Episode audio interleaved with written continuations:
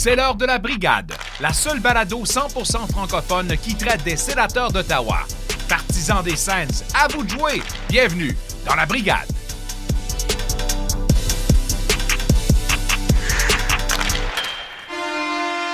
Salut tout le monde, bienvenue dans la brigade épisode 3 de la saison 2. Je m'appelle Jean-Philippe Fort en compagnie comme toujours de Jean-Philippe Fortin ainsi que de Pascal Villeneuve, les boys. Comment va votre bière? Eh bon. Euh, flat, flat, flat. Anecdote, euh, la microbrasserie Le 5e Barreau à Elmer avec qui on, on a des, des- des petits projets en cours, dont on va vous parler plus tard, nous a envoyé gentiment une, une petite caisse de bière pour qu'on goûte à leurs produits. Moi, à Montréal, JP Fortin à Almont-Lac-Saint-Jean avons reçu notre caisse aujourd'hui. Pascal Villeneuve à Gatineau n'a toujours pas reçu sa caisse de bière. Ouais, je suis revenu bredouille. JP, tu bois quoi ce soir? Ce soir, je bois une petite euh, Céleste, une Pally Halley. Euh, je l'ai-tu bien- je l'ai-tu bien dit. tu l'as t'as- t'as cherché à Nipel? Le pire, c'est que t'as- quand tu as commencé à parler, je me suis senti comme dans une pub de, de Uber Eats. Ah. Ce soir. Ce soir. Bon, je la ale, représenterai pas parce que vous allez rire de moi. Euh, non, elle est bien bonne. Euh, disons que c'est sûr qu'avec le voyage Gatineau, Allemand au Lac-Saint-Jean, elle est devenue chaude. Puis il a fait beau aujourd'hui, fait que. Elle est un petit peu tablette, mais elle est très bonne quand même. Moi, je- pour ma part, je, je bois une Philémon, une Brown Ale de 6 à 6% d'alcool. Je, je la recommande à tous. À combien d'alcool? 6% On va parler fort à la fin de l'épisode. Ouais. Puis Philémon, si je me trompe pas, c'est le Philémon Wright, hein, à Gatineau, euh, qui est un personnage euh, assez connu. Fondateur de l'ancienne ville de Hall, exactement. Fait que c'est- le fondateur de la ville de Hall. Oui, fait qu'il y a des Donc, petites il y a références sûrement un lien là-dedans. partout. là. Ouais, ouais. Alors aujourd'hui, on reçoit deux invités dans la mise au jeu. Le copropriétaire de la microbrasserie, le 5e barreau, Jacob Barrette, vient nous parler de, de deux partenariats, deux collaborations qu'on a avec eux ici à la brigade. Il va nous raconter tout ça tantôt. Et en de- dernière partie, nul autre que le coach, Alain Sancartier, vient nous raconter ses anecdotes de carrière qui, ma foi, furent Ouais, ouais, beaucoup de jazzette, euh, Alain. Puis euh, on, a, on a appris beaucoup sur lui. Fait que euh, non, vraiment intéressant. C'était vraiment une discussion euh, de pouvoir s'asseoir, relax, jaser avec. On aurait quasiment pu dire qu'on avait tu sais, chacun une bière puis qu'on on jasait là, sur, le- sur le bord de la table. Fait que euh, non, c'était vraiment une belle discussion. un monsieur qui a du vécu. Et non un vieux cul. C'est pas la même chose. JP Fortin, qu'est-ce qui se passe dans le warm-up aujourd'hui? Qu'est-ce qui se passe en warm-up? Euh, Donc, euh, premièrement, euh, au moment qu'on enregistre cet épisode, on est le 6 octobre, à deux jours d'ici la fin du camp d'entraînement. Il ne reste que 32 joueurs à se batailler pour un poste dans la formation des sénateurs 2022-2023. Et au moment que vous allez entendre cet épisode, ben, les sénateurs ont joué leur premier match de la saison contre les Sabres de Buffalo. Est-ce que ça sera une victoire? On le verra. Maudite belle victoire, hein? En tout Ouais. cas, euh, Timmy, deux buts. euh, De Bring 4, 3 buts. Euh, on a échangé euh, Matt Murray parce que souvent blessé, souvent sur la, la galerie de presse. Et ben le malheur est revenu pour les sénateurs. Donc Cam Talbot est blessé 5 à 7 semaines. Euh, dû le pourquoi qu'on a réclamé au balotage. Et attention, Magnus Hellberg, un gardien but suédois, avec une stature de 6 pieds 6 pouces, qui a joué un seul match dans la Ligue nationale de hockey. Et, mais par contre, des statistiques très intéressantes dans la KHL. Si vous avez l'occasion d'aller voir ça sur euh, Hockey DB, là, c'est très très euh, intéressant à regarder. Le gardien a 31 ans et non, c'est pas un jeune de 22-23 ans. Et il a du vécu 31 ans. Et j'ai pour vous une devinette qui est l'ancien joueur des sénateurs à avoir porté le numéro 39, parce que Edberg portera le numéro 39 cette saison. Moi, j'ai envie de dire Dominique Hachek. Non, Ah, il y en a un C'était autre. un gardien de but? c'était pas un gardien de but. Jason Spezza l'a porté avant sec. Oui. Mais euh, c'est quand même assez récent. là. Je vais apporter une anecdote dans ton anecdote. Le numéro 39, c'est mon numéro. C'est mon numéro sur mon, mon chandail de, la, de, la, euh, de, de- de pratique que j'ai. parce que j'ai eu la chance à un moment donné de choisir le numéro que je voulais. Puis j'ai choisi le numéro 39 parce que c'est l'âge où j'ai commencé à jouer au hockey, à 39 ans. Ah. Aujourd'hui, je n'ai 43. Fait que, euh, ferme la parenthèse, c'est mon numéro. Voyons, les Euh, boys, Un joueur un peu vous obscur. connaissez euh, pas vos sens. Voyons. Hey, depuis Il y a des numéros? Il y en a tellement Ouais, passé depuis c'est 5 ans. Je sais pas de quoi Je retiens. Ça, honnêtement, moi, je suis fort dans les numéros d'habitude, mais là, dernièrement, C'est depuis une 5 ans, j'avoue que. Même zèle. Ben, je vais vous le dire. C'est un défenseur droitier au nom de Matt Cartner. Ah ouais. Numéro 39. Ah, c'est pas récent, ça? Ben oui, c'est récent. Ben, ça date quand même. Ben là, ça date de peut-être bien 10 ans. Là. Ben, ben c'est ça. Une équipe qui en a 30. Ouais, récent, je pensais à deux ans passés. Là. Ah, mais euh, non, je pense qu'il était là en 2013. Quand Alfredson a joué son dernier, dernier match avec les Sens. Fait que ça fait 7 ans. On va dire 7 ans. Pour moi, tout ce qui est depuis 2017 est récent. Avant ça, c'est avant. Ah. C'était une autre époque. bon. Fait que là, euh, vous êtes 0 en 2 dans mes devinettes. Ouais. Ça va être. euh, vous avez du travail à faire. Une chance qu'il n'y a rien en jeu. Chance. Faudrait peut-être mettre de quoi en jeu une prochaine fois. Là, on peut gager de la bière, on nous a appelé. Ben, vous nous avez plein. Ok, je- on va réfléchir à ça. Euh, autre point, Daniel Alfredson, Jason Spezza, Chris Neal, Chris Phillips participeront à un match d'exhibition le 13 novembre. Dans le cadre, et excusez-moi mon, an- mon anglais, là, vous allez peut-être rire de moi encore, là, au Hyundai Hall of Fame Legend Classic. Je l'ai-tu bien Hey, dit? C'était bon. C'était bon? Ok, Ouais, ouais, ouais. Pas pire, t'es pas pire. Euh, ce match fera partie du week-end d'activité pour l'intronisation de Daniel Alfredson au timbre de la renommée. Euh, Kinaxis, je sais pas si je l'ai bien dit, nouveau partenaire pour les logos sur les casses sur la route. Euh, Kevin Weeks a sorti un gros scoop euh, durant la semaine du 6 octobre. Euh, a annoncé entre les branches que des discussions étaient en cours entre l'agent de Alex Debrincat et Pierre Dorion pour une prolongation de contrat. Et selon l'analyste Mike Johnson de TSN, l'entente réaliste qu'on doit s'attendre euh, pour Debrincat, c'est environ 8 ans et 9,5 millions de dollars. C'est de l'argent. C'est de l'argent. Avec les derniers contrats qu'on a donnés, là, euh, ça commence à garocher du bidou, pas rien qu'un peu par les fenêtres. Mais, avec les contrats à 12 millions qui commencent à apparaître, Ouais, s'ils sont capables de, de je vais dire, locker Oui. Alex Brincat pendant 8 ans à 9.5, c'est une gar- ça peut être une bargain. Là. ouais. Pour un, score, pour un marqueur de 40 buts euh, à 9,5, moi, j'y donne demain matin. Je pense que le calcul est fait que, que, que le, le plafond va monter dans les 3-4 prochaines années, c'est sûr. Ouais, probablement. Mais je pense que ça a sorti déjà, mais à vérifier. Et un fait divers qui ne concerne pas le hockey, mais euh, qui me concerne moi. Euh, Donc, c'est un fait d'été. C'est un fait d'été. Euh, le restaurant Goofy à Alma, pour ceux qui sont jamais allés ou pour ceux qui ont allé consommer une poutine, ben j'ai le regret de vous dire que la- le restaurant Goofy n'y est plus. Les travaux ont débuté euh, à Alma pour euh, la construction du nouveau Normandin. Ça n'a pas d'allure aussi, là, de la petite sauce barbecue sucrée sur des patates frites. Ils sont supposés de la garder, ça. Mais déjà que euh, le restaurant Goofy avait, a toujours eu le, le bonhomme Goofy, tu sais, de, de Walt Disney en grosse pancarte. Puis, écoute, il y a quelqu'un à Walt Disney qui est venu manger une poutine à un moment donné, puis qui a dit Hey, comment ça se fait qu'ils utilisent notre, notre marque de commerce, tu sais Puis, euh, ils ont fait une mise en demeure, puis euh, ils ont dit Il faut que vous enleviez voilà, le, le bonhomme. Puis, je pense qu'ils ont réussi à négocier de garder le nom, mais qu'ils devaient enlever le, le- le bonhomme Goofy. Là, euh, même l'appellation, toute euh, une page d'histoire euh, qui se tourne. clairement, une page d'histoire réellement là, qui se tourne à Alma. Là, c'est, tout le monde est en deuil ici. là. Je trouve ça complètement malade que Disney s'est dit Hey, Alma, Euh, non, là, ça passe pas. Hey, on, on est big, là, on est big Alma. Là. On rit, mais euh, il y a plusieurs années passées, j'étais allé en voyage au Mexique. Puis euh, on se promenait, je ne sais plus ce qu'on était, mais je me souviens d'avoir vu une entreprise qui utilisait le logo des sénateurs. OK? Au Mexique. Je me souviens, c'est une grosse pancarte, puis il y avait le logo des sénateurs, puis c'était le logo de l'entreprise. Je pense que c'était comme le logo euh, 2D euh, qui allait avec le 3D, celui qui n'a jamais été utilisé, là. OK? Quelque chose de même. C'était carrément ce logo-là, sauf qu'au lieu d'être rouge, il était bleu, puis il y avait des changements de couleur, mais c'était exactement Huh. le logo. Puis là, c'était genre comme mécanicien, gladiateur, ou quelque chose de même. Là. À vérifier. On regarde ça, on confirme. Faut que tu pousses tes recherches. Faut que tu Ah ouais, Qu'est-ce que je vais écrire dans Google? Mexique, sénateur.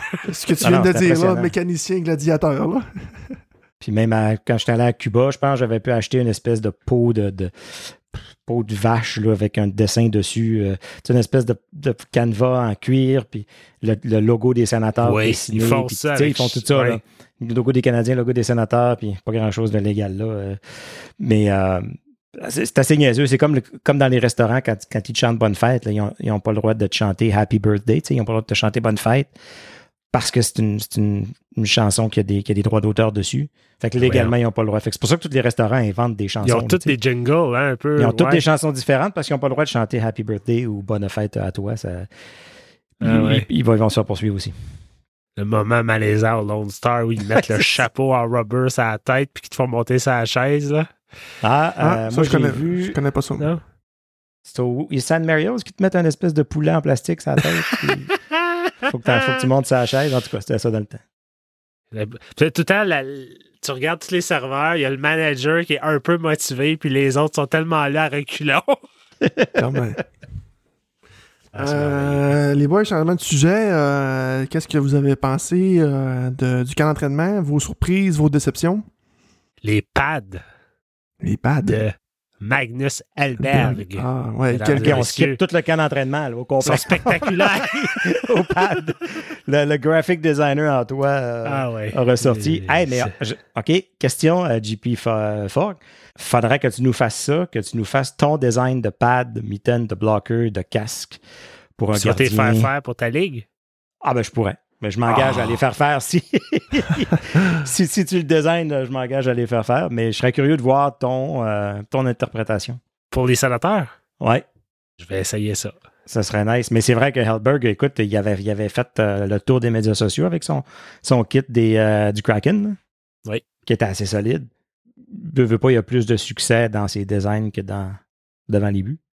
Mais on ne sait jamais. Écoute, c'est exactement la crainte que j'avais quand on s'en est parlé euh, euh, dans l'épisode avec Beata puis, puis Ross, que je me disais, ben, il arrive une blessure, puis on est mal pris, mais en même temps, c'est toujours possible de ramasser quelqu'un au balotage, de ramasser, euh, d'aller chercher un vieux vétéran, puis il y a une paquet là, de, de goalers qu'on est allé chercher comme ça, pas d'expérience, qui nous ont surpris. Alberg, c'est l'évolution Pokémon de Forsberg. Simple de même. Ah. Non, mais c'est fun, c'est fun les boys, parce que tout ce que vous retenez de votre euh, camp d'entraînement, c'est euh, Magnus Elberg, Mais non, mais mais non. qui est arrivé le 5 octobre.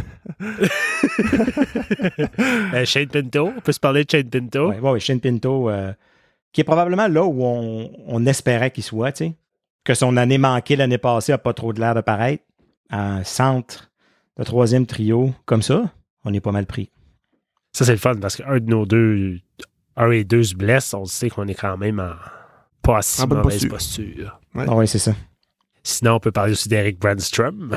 Ouais, euh, là, je m'aventurais pas trop parce que après la game à Winnipeg, euh, je l'ai blasté euh, sur notre conversation.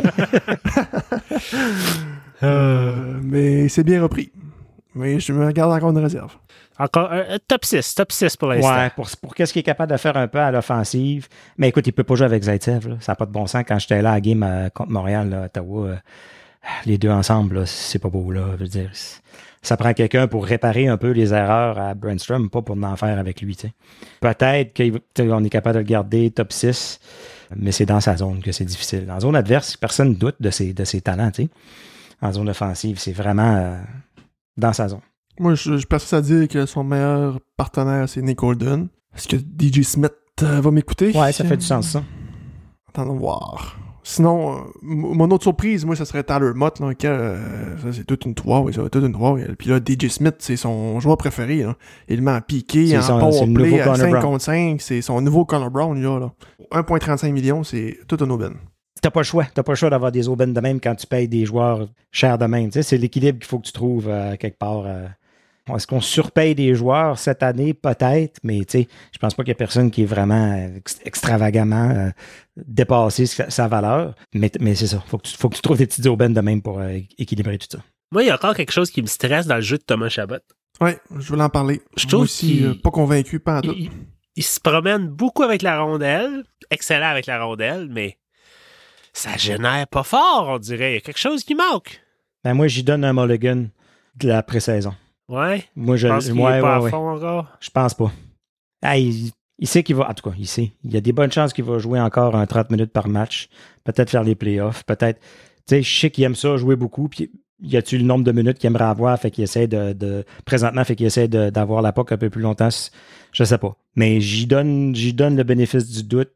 J'avais un peu les mêmes inquiétudes. Je vais réviser après 3, 4, 5 games euh, au début de la saison. Parce qu'on s'entend que, tu sais, au camp d'entraînement, depuis deux, trois matchs, on s'entend que c'est pas mal le club régulier qui va jouer au début de la saison. Puis la deuxième vague d'avantages numériques produit beaucoup plus de chances que la première. Puis la deuxième, c'est Sanderson, DeBrincat, Pinto, Giroux, Tyler. Beaucoup plus de chances de marquer que la première. La première, elle génère absolument rien à donner. Giroud de Brinkat, une autre belle surprise, ça, la, Oh. la chimie qui est en train de se faire entre les deux. là. Hey, Les passes transversales, là. C'est oh. toute beauté. C'est le trio Batterson, Norris et, et, et Kachuk qui génère pas grand-chose. là. Exact. Et on, on l'a vu contre le match contre, euh, contre, contre le Canadien à Terre-Neuve. Ils se sont fait séparer. On va voir ce que ça va donner. Est-ce que ça va continuer comme ça? Est-ce que J.J. Smith va continuer à... De toute façon, il n'y a pas de manque de talent dans ces six joueurs-là. Tu peux jongler avec ce que tu veux. Moi, ce que j'ai, une crainte du côté des sénateurs, c'est que ça va être une équipe de finesse, puis j'ai peur que ça soit un peu trop de finesse à chaque game. Tu sais, des jeux trop parfaits, des jeux de pause qui en finissent plus. Puis j'ai peur qu'à un moment donné, ça leur retombe dans la face, là, que euh, ces joueurs de finesse-là, euh, ça, ça arrive pour plus fonctionner. là. Mais euh, attendons voir le camp d'entraînement. On paniquera pas comme le Canadien de Montréal. Quoi? DJ, c'est pas le genre de. Je pense que le genre de coach a pas aimé ça, justement, c'est un genre de finesse-là. tu sais. Euh, D'après moi, c'est de quoi qu'il va vouloir corriger assez rapidement, mais. Mais, veut, mais tu sais, plein de belles acquisitions cet été, mais des nouveaux joueurs, ça reste des nouveaux joueurs, puis faut que ça apprenne à jouer ensemble. Là. Fait que moi, ma crainte au début de la saison, c'est un peu ça. S'il y avait une saison où ce que je m'attendrais à ce qu'ils commencent plus tranquillement, puis qu'ils prennent du galon tranquillement, tu sais, c'est peut-être cette année.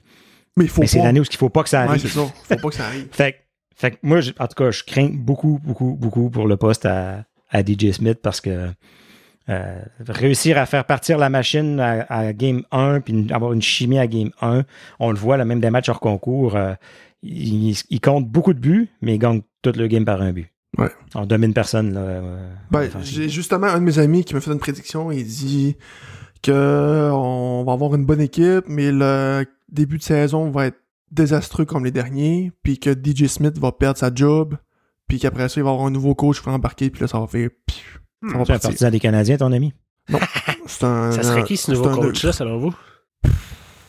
Moi, je suis toujours dans, dans la game de penser que Troyman devrait avoir sa chance. hein. Considérant que c'est lui qui a fait euh, progresser ces, ces joueurs-là. Batterson, 100%. Norris, Brandstrom, 100%. et j'en passe. Pas moi. Non? Je l'aime bien, là. Moi, je suis tanné. Moi, c'est fini de donner des chances à des, à des coachs de première année. Tu t'en- sur un entraîneur qui va coûter 5 millions. là. Oui. Ah, n'importe quand. Oh, oui, ça, ça me prend quelqu'un qui a gagné puis qui est capable d'arriver puis qui Un a vieux pas de la besoin vieille, de, de- un vieux pas, de- pas être obligé d'être un vieux de la vieille mais Genre un Alain Vigneault?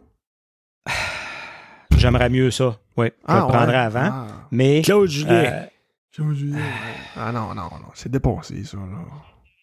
Jacques Martin tiens moi moi, moi exagérer au Ah, maximum Jacques Martin signait dans la, dans la OHL avec Kingston, c'est ça? ah c'est vrai? Ok Oui. Non mais écoute j'ai pas j'ai pas regardé le- les, les, les, dis- les- les coachs disponibles puis les ci puis les ça mais mais ça fait combien de Ben, Guy Boucher il- c'était c'est Hey, je lui qui l'aimais, avait Guy Boucher. oui c'est lui qui avait le plus d'expérience Moi aussi, qui était le fun en conférence Ouais, de presse. depuis pas. Brian Murray. Fait qu'il y en a une méchante gang qui ont passé depuis, qui ont commencé dans la Ligue nationale. Moi, je suis tanné de ça. Bon. C'est dit, parce qu'elle est donnée. C'est C'est dit. c'est fait. La, la question de la fin, messieurs? Oui. Non, j'ai pas faim. Nicolas Saint-Pierre me disait dans le vestiaire qu'il prédit les sénateurs troisième de la division Atlantique. Ouh. Vos prédictions à ce début de saison? Troisième, ce qui veut dire qu'ils ont fini... Il y a genre Toronto, Floride en avant des autres. Là. Ah, fait qu'on finit avant Tampa Bay. Moi, je dirais plus quatrième. Dans les équipes, dans le fond, dans les équipes repêchées. Ah ouais, moi, moi je les vois pas, euh, je les vois pas en playoff. Ah non! Non, t'es c'est tough, hein? J'y vois, j'y vois. Non, parce que je pense que ça va être. euh, Le, le monsieur n'a pas eu sa bière. Non, c'est ça. Euh, Il m'avait mis de mauvaise humeur. là.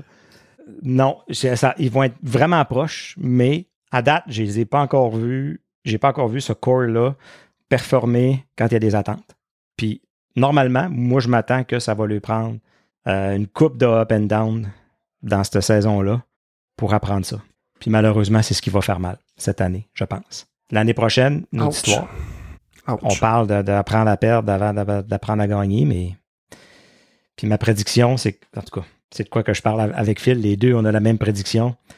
Phil est, prédit aussi que les Suns ne feront pas les séries. Non, je pense pas que. Ça, on n'a pas parlé. Parce que là, ce que j'ai jasé avec, j'ai dit si les, si, si les Suns font les séries, je te garantis qu'ils pognent les Maple Leafs, ils perdent contre les Maple Leafs.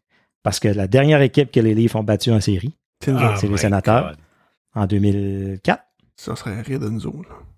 C'est c'est la- c'est- c'est ça, les sénateurs. On a, on a le don pour le, le drama, tu sais, pour, le, pour les histoires qui Ouais. se peuvent pas. S'il fallait que les livres passent en deuxième ronde en battant les sénateurs, C'est écrit dans le ciel. Ça, ça serait c'est le écrit dans le ciel de que ça va être ça. l'humiliation. C'est c'est- c'est écrit dans le ciel. Si c'est pas cette année, c'est l'année prochaine. Ouais, si c'est ça, j'aime mieux pas faire les séries. Ouais, c'est ça. Mais techniquement, il sera underdog. Tu sais, euh, Toronto Ah, devrait c'est finir ça. premier, puis Ottawa repêché. Ouais, Fait que c'est c'est vrai. techniquement, mais, mais, mais les fois que Toronto a battu Ottawa, euh, Toronto devrait être underdog. Je peux je- non, non, non, pense pas à ça, soir. Pense pas à ça. Refusé? Ouais, c'est La- trop loin. Attendons, attendons le premier On va passer au prochain extrait. Casser le party. Ah. Es-tu bonne votre bière, les gars? Excellent. Elle vient de pogner un petit goût amer. Hein? Ah ouais. Ouais, t'es à soir, toi. Dans quelques instants, on s'entretient avec Jacob Barrette, copropriétaire du 5e Baron. Tout est en place pour la mise au jeu initiale. Bon podcast à tous. Pour le deuxième segment de l'épisode, on reçoit le copropriétaire du cinquième baron à Elmer, Monsieur Jacob Barrette. Ben, salut les gars, ça va bien? Ah oui, ça va toujours bien. Quand on parle de bière, euh, c'est sûr que ça va bien. Yes, yes, top. Ben oui, on était, à- écoute, euh, euh, pas loin d'une semaine du début de la saison. Euh, L'engouement se sent. Nous autres, on était à brasserie aujourd'hui en train de préparer les trucs, le temps qui se rafraîchit un peu. Fait que on se prépare pour ça. Là. On est pas mal excités. Ça commence à sentir la glace et le houblon. Que, Oh yes! Euh, Jacob, je, euh, je vais te laisser euh, l'honneur de te présenter un peu le cinquième baron pour ceux qui connaissent pas la, la, la, microbrasserie comme moi de l'extérieur de la région de l'Outaouais, je connais pas ce- ce- ce- cette microbrasserie là. Fait que pour les monde qui nous écoute, est-ce que tu peux en parler un peu plus? Ouais, ben on est une jeune microbrasserie de la région de l'Outaouais. Nous autres, on se trouve dans le secteur Elmer de la ville de Gatineau. Euh, ça fait euh, ça fait approximativement deux ans et demi qu'on est ouvert. Euh, puis c'est ça, on, on spécialise pas vraiment aucun style. On essaie de, de bien représenter chaque style euh, ou euh, plusieurs styles, pas tous les styles, mais plusieurs styles.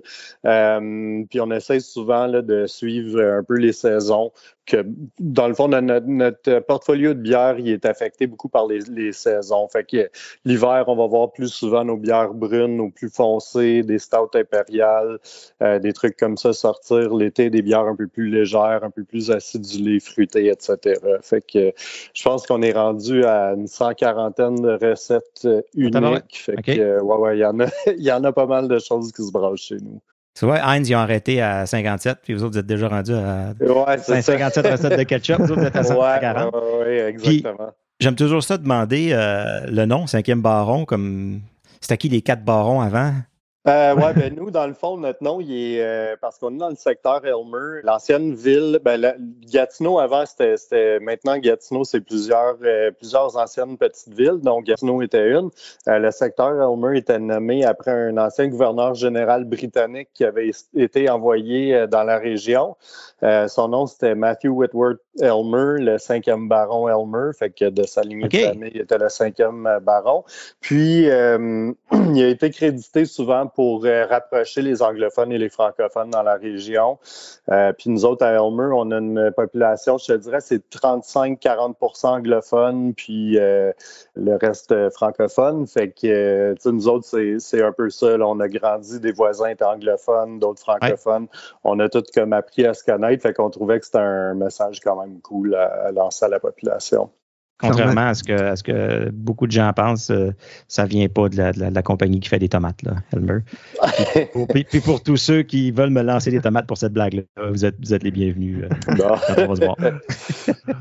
Ah, donc, si, je ne me trompe pas, Jacob, tu disais que tu avais, vous aviez décollé ça il y a deux ans et demi, donc en pleine pandémie. Là.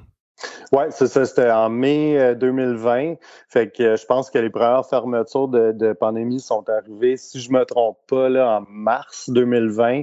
Nous autres, on était à quelques inspections près d'ouvrir. Fait que ça l'a fait peur, mais euh, notre communauté était vraiment, vraiment ralliée autour de non seulement nous, mais les autres entreprises locales aussi. puis la plupart ont pu le traverser, du moins sont, sont encore ici aujourd'hui. Fait qu'on est très, très reconnaissant pour ça. Ah oui, le monde, euh, le monde euh, avait soif. Le monde se cherchait des choses à faire, le monde avait soif. Puis vous n'avez pas eu besoin de vous tourner à comme beaucoup d'autres distilleries ou à faire à faire du euh, du purel. Vous avez vraiment fait de la bière pendant ce temps-là. Oui, exactement. On a essayé de, faire profiter le plus possible des entreprises locales aussi. Fait qu'il y a vraiment un bel esprit de communauté qui s'est senti ah, dans le secteur Elmer pendant ça. Ouais. Euh, Jacob, je vais te laisser l'honneur de présenter euh, deux beaux projets que tu que vous avez mis en, branle euh, pour les partisans des sénateurs, mais aussi pour le Canadien de Montréal. donc, je vais te laisser te présenter vos deux projets. Oui, dans le fond, ben, pour revenir un peu sur l'aspect très partagé de notre belle région, nous autres, même comme copropriétaires puis coworkers chez Cinquième Baron, on a des euh, des, des, des, des, allégeances à des équipes partagées, disons. Fait qu'il euh, y en a qui sont fans des sénateurs, d'autres qui sont fans des Canadiens. Donc, euh, on va sortir, c'est pas notre première Pilsner, mais notre première Pilsner de type allemande cet automne, en fait, dans quelques semaines. on a décidé de l'appeler Partisan. Puis on a fait euh, deux étiquettes dans le fond pour cette bière-là. Donc une aux couleurs des euh, sénateurs d'Ottawa, puis une aux couleurs des Canadiens de Montréal. Puis on va laisser un peu comme la population jouer avec ça. euh, soit choisir leur canette, soit plus avoir le choix d'en prendre une quand c'est ça qui reste. Puis c'est ça. Donc en, en même temps, euh, on va commencer à jouer les matchs de hockey, nous autres, à la brasserie. Donc, on s'est équipé en projecteur, puis système de son, tout ça. Euh, donc, on va jouer les matchs de hockey à la brasserie. On va jouer les matchs des Canadiens, les matchs des sénateurs. Par contre, quand les deux équipes vont jouer en même temps, euh, on va prioriser les, euh, nos chers sénateurs d'Ottawa. Euh, il y a pas mal d'endroits dans, dans le coin à Gatineau qui vont jouer des matchs des, du Canadien. Puis c'est bien, mais chez nous, on va prioriser les sénateurs d'Ottawa. Donc, et puis ces matchs-là vont être présentés en collaboration avec vous, nos chers amis de la brigade. Fait que on va aussi présenter votre podcast sur notre étiquette de la bière partisan des aux couleurs des sénateurs. fait que vraiment essayer de mettre de l'avant un peu euh, le côté euh, francophone, le côté Gatineau de tout ce qui vient avec euh, les sénateurs d'Ottawa. Fait que je pense qu'on est une gang qui sont souvent sentis peut-être seuls du côté, de ce côté-ci du pont. Mais là, c'est le fun de se retrouver sur Twitter, de se retrouver dans des brasseries, de se retrouver un peu partout, pouvoir partager là-dessus, puis essayer de tout faire lever nos trucs euh, en même temps parce que euh, on est là, on est, euh, on est peut-être moins nombreux, mais on est là, puis on, a quand même des beaux projets. Fait que c'était le fun de travailler avec vous autres là-dessus, puis d'essayer de un peu mousser la francophonie côté des sénateurs. En tout cas, c'est un, très beau partenariat, puis on est très, très content de l'intérêt que tu portes aussi à, notre podcast. Puis on a très hâte de goûter à cette bière-là j'ai une soif, j'ai une soif on vous envoie, on vous envoie une première, un premier care package. Euh, c'est dans la poste en ce moment. Puis Partisan, c'est ça, devrait être mis en canette, je crois, début de semaine prochaine. Fait qu'on va, on va vous en envoyer certains avec les couleurs des sénateurs.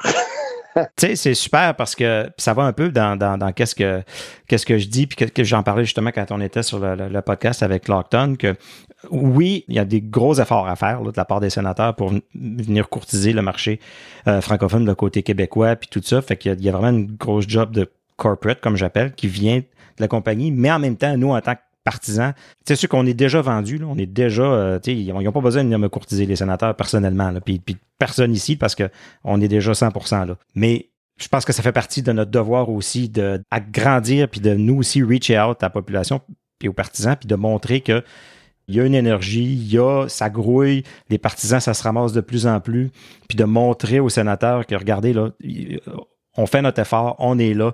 Euh, si ça vous tente de parler des sénateurs dans un blog, faites-le. Si ça vous tente de partir un podcast, faites-le.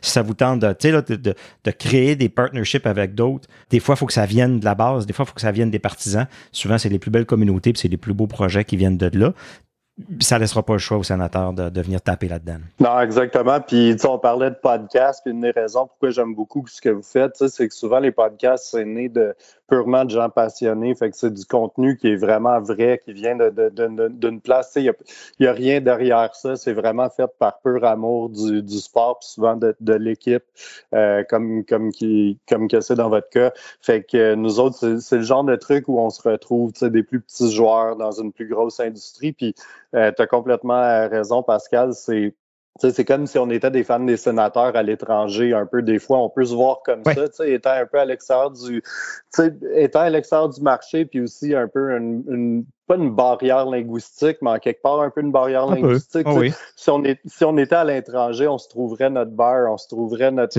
notre, contenu, on, se rassemblerait ensemble. Fait que je trouve ça cool qu'on le fasse du, de ce côté-ci du pont. Euh, de plus en plus, voir des, des, des beaux projets comme le vote euh, prendre l'envol. Fait que, fait que c'est le fun de, de travailler avec vous autres là-dessus. Euh, est-ce que tu peux spécifier à quelle, place qu'on va pouvoir retrouver la bière à la partisan pour le, monde de la région de l'Outaouais ou partout au Québec? Là? Ouais, ben on a environ, euh, je te dirais, 75 points de vente à la, grandeur du Québec. Euh, on distribue, c'est certain que malheureusement à Ottawa, ça serait pas ça sera pas disponible parce que bon, il y a les, les fameuses SAQ, LCBO, c'est tout un tout un autre game, mais on distribue quand même beaucoup euh, dans notre euh, dans notre marché immédiat. Fait que euh, énormément à Elmer, quand même beaucoup à Gatineau puis en Outaouais. Ensuite de ça, on a un bon footprint à Montréal. Fait que la partisan couleur Montréal va certainement se rendre dans ce dans ce coin-là. Euh, puis ensuite de ça, on a quelques points de vente euh, par la suite euh, un peu partout au Québec. Là, je pourrais pas tout vous les nommer, mais ça va être distribué dans notre réseau de distribution. Ah, si ça peut aider les gens un peu, pas pour faire un shameless plug, mais sur notre page Facebook, on a épinglé en haut nos bières qui sont disponibles en tout temps, puis les, nos points de vente un peu partout au Québec. Puis message aux, gens qui habitent en Ontario, vous êtes habitués de venir chercher votre bière du côté du Québec au Costco. Fait qu'à ce moment-là, faites un détour, là, allez, allez plus vers Elmer ou allez venez chercher euh, la partisan, va être disponible. Puis... Ouais, on a bien des gens, nous autres, d'Ottawa qui passent pour aller au Rapido, en fait, je crois. Oui, c'est vrai, c'est vrai, le euh, Rapido aussi. Beaucoup de gens qui vont au Rapido, puis euh, c'est des très bons clients, aussi, le Rapido, des bons amis. Fait ouais. Puis, euh, Jacob, je suis curieux, euh, pourquoi une Pilsner allemand? C'est-tu pour Tim là non, il n'y avait pas. Non, c'était vraiment pas ça. Nous, on est des fans, euh, je pense, à la brasserie de bière accessible, de bière de soif. Euh, surtout pour euh, des trucs comme une, game de hockey, c'est des choses qui sont très euh, rassembleurs, c'est des choses qu'on veut, ben on veut, on veut téléviser les matchs des sénateurs à la brasserie, fait qu'on trouvait qu'une bière à plus faible taux d'alcool fonctionnait mieux dans le contexte de se rassembler pour un match de hockey. Euh, au lieu d'une grosse euh, une double IPA à 8 ou quelque chose. Fait qu'on trouvait qu'on avait déjà une Pilsner Check, on avait déjà une Kolsch, on avait plusieurs de lagers déjà, euh, de, déjà établis. Fait qu'il nous manquait vraiment une, Pilsner allemande dans le, dans le portfolio. Fait qu'on croyait que c'était le bon moment et le bon, la bonne bière pour, pour ce projet-là. Bière de soif, ça me parle, ça. Oui, yes. Jacob, tu es un copropriétaire d'une microbrasserie, mais avant tout aussi, tu es un fan des sénateurs. Euh, fait on va profiter de l'occasion pour euh, parler un peu de hockey. Euh, je voulais... je suis curieux de t'entendre sur de ce que tu vois là du camp d'entraînement puis des matchs préparatoires. ben, je veux dire, j'en ai, regardé quelques-uns. Je pense que j'en ai regardé seulement deux. Euh, jusqu'à présent. C'est certain que, bon, Shane Pinto, je pense qu'il a impressionné tout le monde euh, lors du match de samedi soir. Euh, je, je, pense encore qu'il manque un défenseur dans l'équipe. On a très bien fait au niveau des attaquants. Euh, je pense que, tu sais, à un attaquant, on aurait, on, aurait quand même réussi. Mais quand tu es quelqu'un comme un Claude Giroux qui devient disponible euh, purement pour, tu sais, eu pour rien, là, pratiquement, c'était un super bon move. Euh, j'aurais aimé ça avoir un vétéran à côté de la défensive. je trouve que c'est quelque chose qui manque un peu à l'équipe. mais ceci dit, je suis super excité. De, je trouve que Pierre Derion, il a vraiment fait de l'excellent travail. Je pense que c'est une opinion qui est pas mal partagée euh, un peu partout.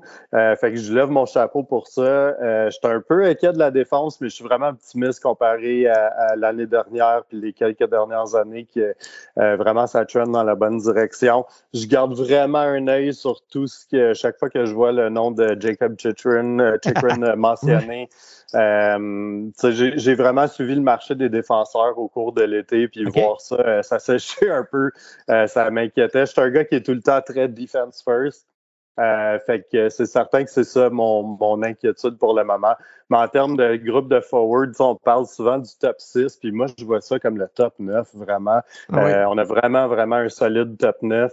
Euh, fait que, non, vraiment excité de, de ce qui se passe à Ottawa. J'espère encore qu'il va y avoir un move qui va se faire dans les premières semaines pour un défenseur. Pour toi, y a-tu des intouchables dans une transaction comme ça? Les noms qu'on entend, c'est des Pinto, c'est des Greg, c'est des. Ouais. Euh, ben, écoute, Pinto, je peux Ça va faire mal. Ouais, je sais. Ça, ben, c'est que ça va faire mal, peu importe. Il faut donner pour recevoir. Euh, je peux comprendre la réticence de donner un Shane Pinto. Euh, par contre, avec Greg, c'est là un peu que je me dis, écoute, on reçoit un cost control d'asset pendant trois ans avec Jacob Chikrin. C'est pas le défenseur droitier qu'on souhaiterait, mais c'est pas, c'est pas n'importe qui non plus. C'est quelqu'un. J'ai pas suivi Arizona. Je pense qu'il y a personne qui suit Arizona. on peut pas te blâmer. Euh, mais de ce que j'ai pu comprendre, c'est quelqu'un qui peut jouer sur son offside un peu. Euh, fait que, euh, fait que c'est ça. Je, suis encore ça, puis j'espère qu'il y a quelque chose qui se fasse à, à, ce niveau-là pour, pour shore up la vie un peu pour, pour toi, tu es prêt à donner un Pinto ben Greg pour Chikrin? Je donnerais pas Pinto. Là, je trouve qu'en plus, la manière que la troisième ligne se, dessine, on parle d'un. Ben, moi-même, je mentionnais un top 9. Je serais pas prêt à sacrifier le top 9 qu'on a. Euh, mettons que le défenseur était droitier, peut-être que je serais plus euh, partant, mais encore là. Euh, par, contre, pour ce qui est de Greg, euh, je pense qu'à un moment donné, c'est là qu'il faut commencer à se dire ça va faire mal de notre bord aussi. Là. On peut pas, on peut pas, ça va pas être des Alex de Brinket à chaque, shot. Fait que je serais correct avec quelque chose comme un premier, deuxième, Greg, puis s'il y a moyen de, de, de passer Zaitsev dans la, dans la deal, ça serait cool. Mais ceci dit, je ne m'arrêterai pas à ça non plus. on a un noyau de trois ans, je pense, avec The Brinket, avec Giroud qui est là, tout ça.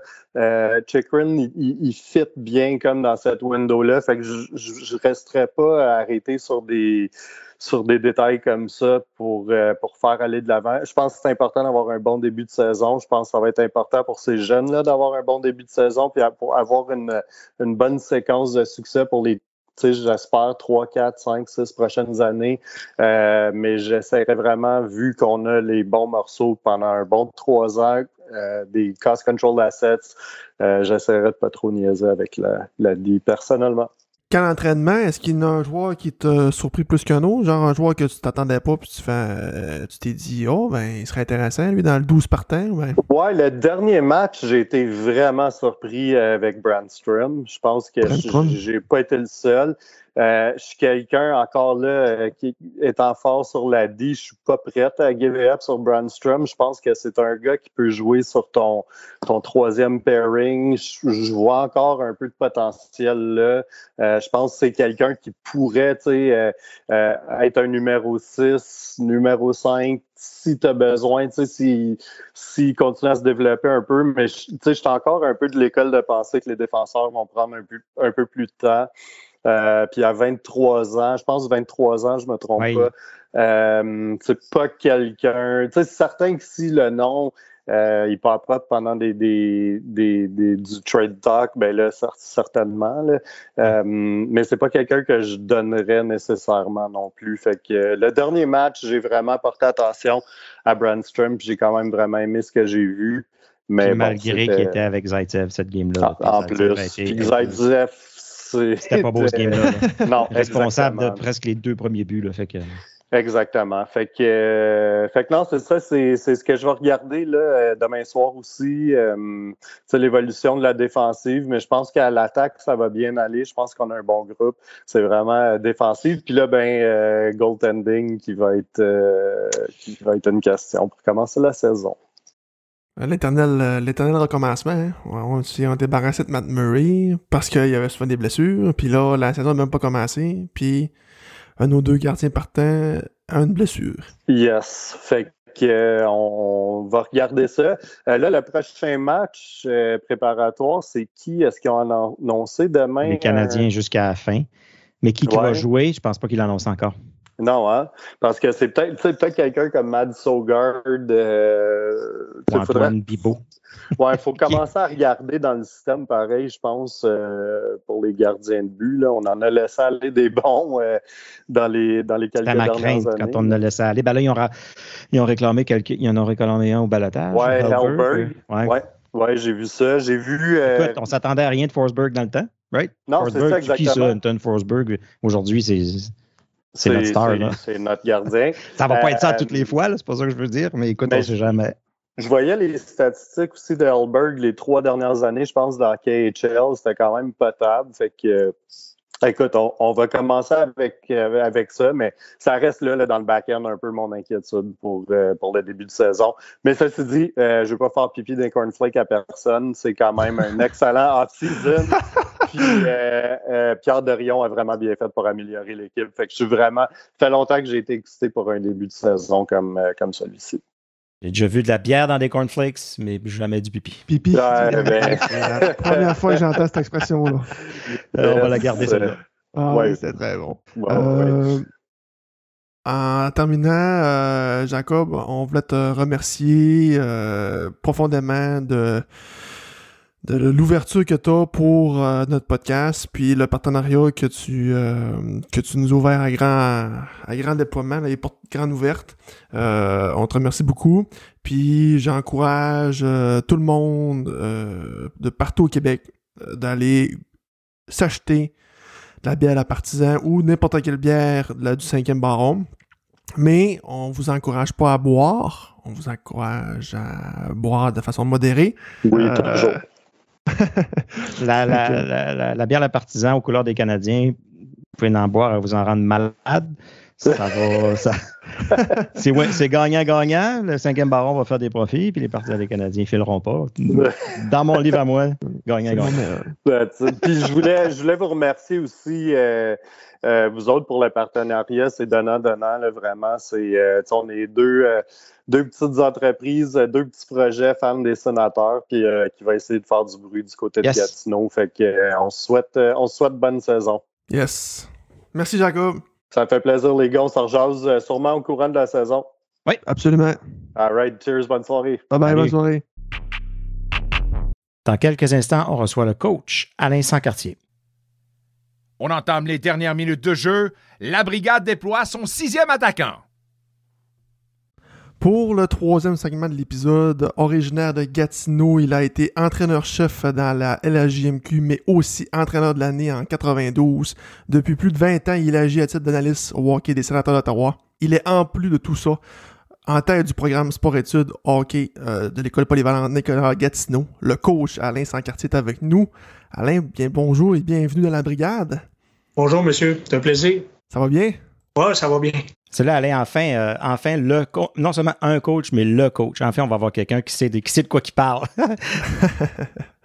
euh, Alain, avant de commencer, euh, j'aimerais ça un peu revenir à l'époque de ton adolescence. Et on a fouillé un peu dans les archives de l'Internet et on a découvert que dans ta famille, on avait une histoire de moulin. On était curieux de connaître un peu cette histoire-là, de cette emblématique familiale de, de moulin-là. Là. Puis on a connu ça un peu, euh, moi, JP Fortin, moi, euh, au Saguenay, Jacques-Saint-Jean aussi, des moulins à papier. Là, pour, ceux qui se demandent c'est quoi un moulin, là, un moulin à, les, usines, les usines de pâte et papier. Exactement. Puis à l'époque, ça s'appelait le CIP à Gatineau. Oui, à Gatineau. Puis, oui. Tu sais, l'anecdote en arrière de cela, euh, moi, j'en cache pas, à mes fins des années au secondaire, j'ai euh, étudié en cuisine internationale. Et euh, à un moment donné, il fait des stages à, l'époque à la ferme Columbia, ici dans le secteur Hall, à l'ambassade de France à Ottawa. Puis je me souviens très bien à l'époque, écoute, là, on recule il y a peut-être 35 ans de ça. Nos deux enseignants, des, des gens extrêmement qualifiés, des Français de France, puis euh, j'avais expliqué à l'époque euh, une des choses qu'on devait réaliser, c'est qu'on travaille pendant que les gens s'amusent. à, à, 16 ans, tu comprends pas toujours cette notion-là. Puis surtout, moi, je suis quelqu'un du sport. Tu as toujours été dans, dans le milieu sportif. Euh, et ça, c'est dû à la fibre familiale. Puis, euh, tu sais, quand tu commences des mercredis où tu travailles, euh, excusez l'anglicisme, là, les fameux split shifts, là, tu sais, sur l'heure Oui. du midi, après ça, l'heure du souper, euh, le jeudi, le vendredi, un peu le samedi. Euh, c'est vrai qu'il n'y a personne sur le barbier le lundi puis le mardi, mais il n'y a personne en ville le lundi puis le Non, non, c'est mardi.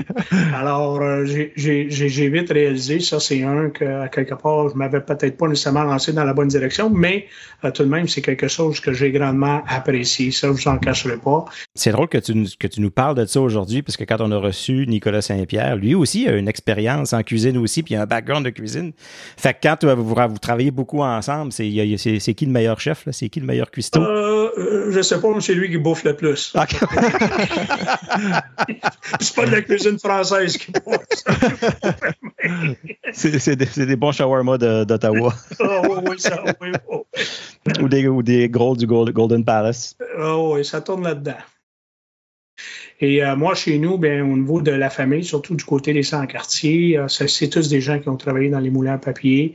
Euh, c'est des gens qui aussi étaient très impliqués au, au niveau du monde syndical. OK. Une maison qui était président du syndicat. Euh, mon père était, euh, ça a duré de vie au niveau du marché du travail ici au moulin à papier à Gatineau. Et à un moment donné, comme tu sais, comme tu es jeune, à un moment donné, tu veux rentrer dans l'usine.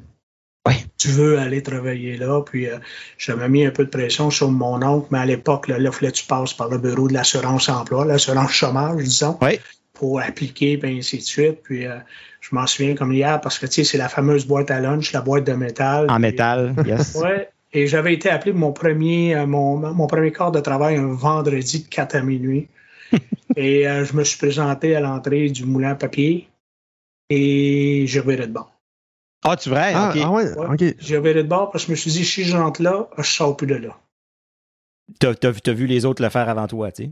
Oui, euh, écoute, c'est sûr que plusieurs années après, là, tu sais, euh, non, ils n'ont pas été à l'abri de licenciement, puis ainsi Non. de suite. Mais ça, c'était pas quelque chose qu'on pouvait prédire à l'époque. Mais Oh mais euh, au bout de ligne, euh, écoute, j'aimerais ça vous dire, c'est peut-être de la maturité, mais pas, pas à 16-17 ans. C'est, c'est le réflexe. C'est le réflexe, tout simplement. Puis, euh, Un feeling, là. Ouais, puis regardez, aujourd'hui, euh, moi, je l'ai toujours dit, je me considère un privilégié de la vie parce que vous savez qu'il y a un assez haut pourcentage de gens qui, qui sont dans des domaines qui sont pas nécessairement les domaines qu'ils auraient aimé, mais par en raison des conditions de travail, les avantages sociaux, puis ainsi Ouais. de suite. Euh, écoute, moi, j'ai toujours gagné ma vie dans le hockey. J'ai bien gagné ma vie dans le hockey. J'ai touché à toutes les sphères dans le hockey. Alors, euh, tu sais, euh, pour moi, c'est quand je regarde ça aujourd'hui, je regrette, euh, je regrette absolument rien dans le sens autant je fais- j'ai fait de l'enseignement, j'ai fait du coaching. Ouais. La façon de me rapprocher de la Ligue nationale a été justement de travailler là, à l'analyse euh, au cours des 20, 22, C'est 23 ça. dernières années parce que je les compte plus au moment où on se parle. Puis toi, t'as- t'as-tu joué au hockey mineur ici? T'as as fait. euh, Oui, puis euh, honnêtement, j'ai, tu sais, quand je dis que moi, ma passion du hockey, là, rapidement, euh, j'ai arrêté vers l'âge de 17-18 ans. Oui. Euh, puis la simple et bonne raison, c'est euh, en raison d'un handicap physique. mon handicap physique. Autant j'ai fait aussi, aussi à un certain moment donné de la boxe, c'est que moi, de, de comment on ça, depuis que je suis au monde, je vois pas de l'œil gauche. Ben voyons. Ouais, j'ai un handicap visuel permanent. Alors, ça, c'est de naissance. Alors, c'est pas une blessure qui s'est produite. J'ai eu plusieurs opérations en bas âge. Tout simplement, on appelle ça pour l'apparence, redresser l'œil. OK. Donc, pas de vision 3D, puis tu as réussi à jouer jusqu'à 17-18 ans. Euh... Ben, tu sais, euh, je suis un allié gauche qui joue à gauche, puis je ne peux pas aller en ligne de centre par droite. Et là, je suis prudent dans mes angles morts. Puis, euh, ça a été la même quand chose. Même. Ça a été la même chose à la boxe. Là. Ça a pris du temps avant que les gens s'en aperçoivent. Puis on était dans une compétition locale avant d'aller au fameux gant doré, là, tu sais, la, oui. amateur. Puis les gens, à un moment donné, se sont aperçus que ma garde du côté de mon œil gauche était toujours basse.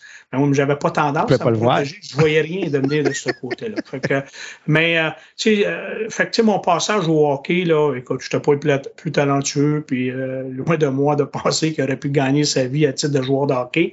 Non, mais ça démontre une passion, par exemple.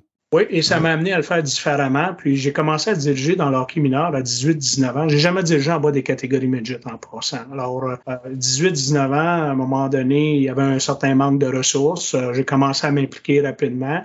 Puis après ça, ça a été, euh, ça a été à vitesse grand V. Là. Écoutez, ça fait plus d'une trentaine d'années. Moi, j'appelle ça dans ma première vie. Euh, j'ai été embauché par les cataractes de Shawinigan à titre d'entraîneur-chef. Après avoir travaillé deux ou trois ans pour cette organisation-là à titre, à titre de recruteur pour la région de l'Abitibi puis l'Outaouais, écoutez, OK. on recule assez loin. là. L'entraîneur-chef à l'époque, directeur général, c'était Ron Lapointe. On recule très, très loin. Alors, ça a été mes premiers pas, là, vraiment, là, par la suite, où je pourrais vous dire que le hockey est devenu euh, mon, tout simplement mon gagne-pain jusqu'à aujourd'hui. Donc, si je me trompe pas, t'es devenu entraîneur-chef des Cataractes de Shawinigan à l'âge de... Moi, ma fille, ma fille, elle a, ma fille aujourd'hui, elle a 30 ans. Euh, je vous dirais, elle est venue au monde quelques mois après j'avais été embauché avec les cataractes de Shawinigan. Fait que aujourd'hui, j'en ai 59. Alors, je suis pas fort en mathématiques, là. Mais euh, je peux vous dire une chose, quand embarques en relève, parce que souvent au niveau du hockey junior, moi j'ai été embauché euh, pour prendre la relève. Ça, ça veut dire c'est en cours de saison. On n'irait pas bien bien loin là. Quand tu, tu, tu t'es embauché en cours de saison, c'est pas parce que l'équipe va bien, Ouais. parce que l'équipe va mal. Et à Shawinigan, ça en a été le cas. Euh, J'en cacherai pas, j'ai été un entraîneur demandant, rigoureux, des fois peut-être trop. euh, à ce moment-là, on, on le reconnaît au fil du temps. Je pense que ça C'était retourne. une autre là. époque aussi, je pense, où c'était un peu plus oui. toléré, permis, puis euh, un peu plus puis- la norme. Là. Oui, puis euh, écoutez, là, quand je suis arrivé là à Shawinigan, à un moment donné, mes plus vieux, là, au mois de janvier, avaient 21 ans. Alors, tu sais, euh, on Ouais. n'était pas dans la même génération, mais on n'était pas nécessairement bien, bien loin.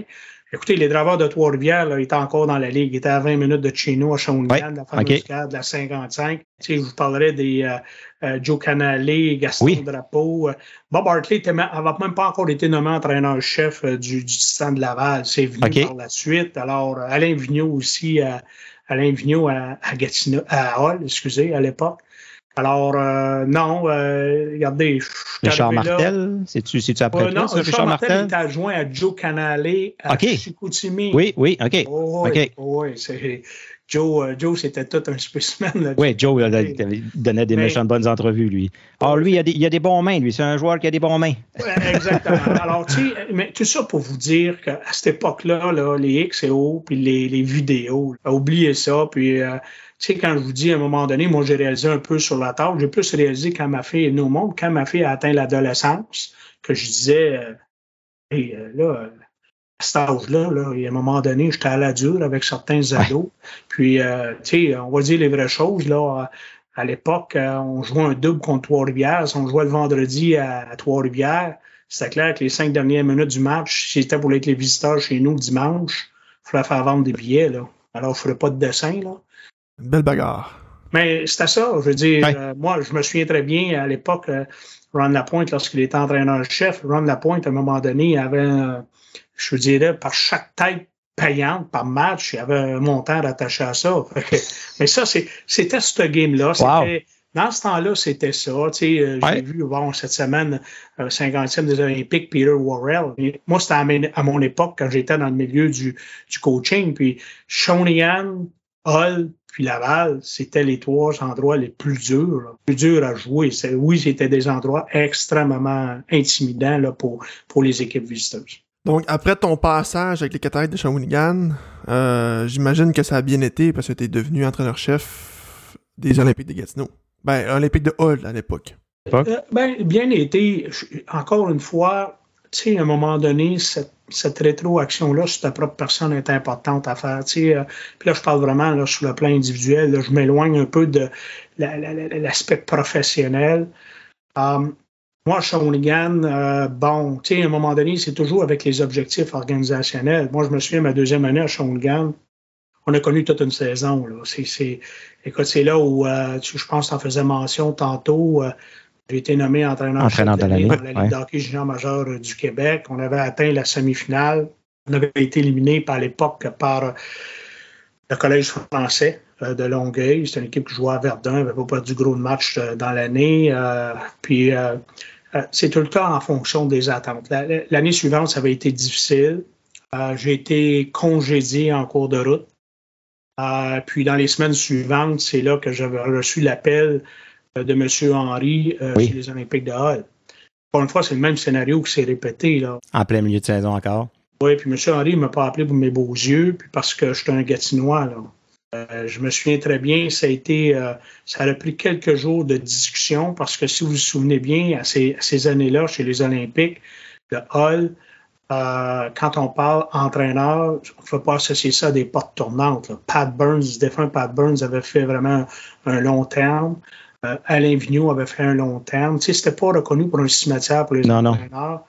Et quand M. Henry m'avait appelé, euh, bon, Vigneault venait de quitter la saison précédente, alors il y avait eu une embauche.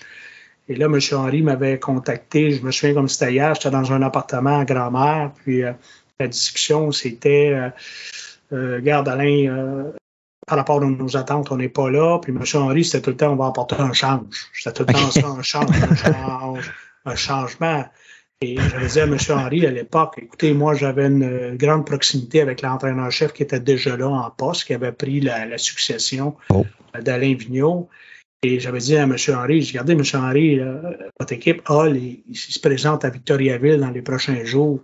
Je vais, aller, je vais, aller, au match, mais je vais aller voir votre entraîneur. Écoutez, moi, je passais mes fins de semaine ici à Gatineau. J'avais plus de travail technique. Suite à mon congédiement à Shawinigan.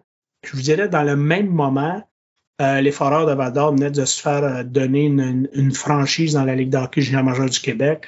Et le directeur général à l'époque, qui avait été nommé Michel Georges, on avait déjà conclu un entente que par rapport, je m'en allais diriger l'équipe d'expansion. Qui, dit équipe d'expansion, hein, comment je peux le dire Tout est abattu, il n'y a, pas de... oui, tout est abattu, c'est un défi, mais m'a dit, comme certains ont déjà dit à l'époque, quand les bananes sont mûres, normalement, c'est plus toi qui es là. Toi, tu as, développé, puis quand c'est le temps de livrer, malheureusement, souvent, on passe à un autre appel. Puis, euh, j'étais un peu coincé, je n'en cacherai pas. J'avais affaire à M. Henry. Je dis, regardez, je vais aller voir l'entraîneur-chef qui est là, puis je vais lui proposer mes services jusqu'à la fin de l'année. Moi, de toute façon d'une autre, euh, je savais que j'étais pour être dans la Ligue junior majeure du Québec la saison suivante. Et euh, puis j'ai revenu souvent à M. Henry. Tu sais, M. Henry, c'est pas la façon de faire de l'organisation des Olympiques de Hall dans l'historique avec leur entraîneur que vous avez mentionné à l'époque. Euh, on avait convenu de se parler, c'était 24 ou 48 heures plus tard, puis on s'est reparlé 24, 48 heures plus tard, puis il m'a dit, Alain, euh, on change pas d'idée, on va porter un change. puis, euh, ils n'ont toujours pas joué leur match contre Vito, là. Ils n'ont toujours pas, tu sais, ça peut arriver qu'ils aient gagné leur match contre Vito. Alors, euh, tu sais, moi, je dis toujours coach un jour, coach toujours. Alors, euh, des fois, mon opinion peut être biaisée parce que moi, euh, j'ai tendance à surprotéger les entraîneurs. Moi, avant de, les lancer en dessous de l'autobus, là, c'est à un moment donné, il faut, je pense que c'est important de tout connaître les tenants et aboutissants.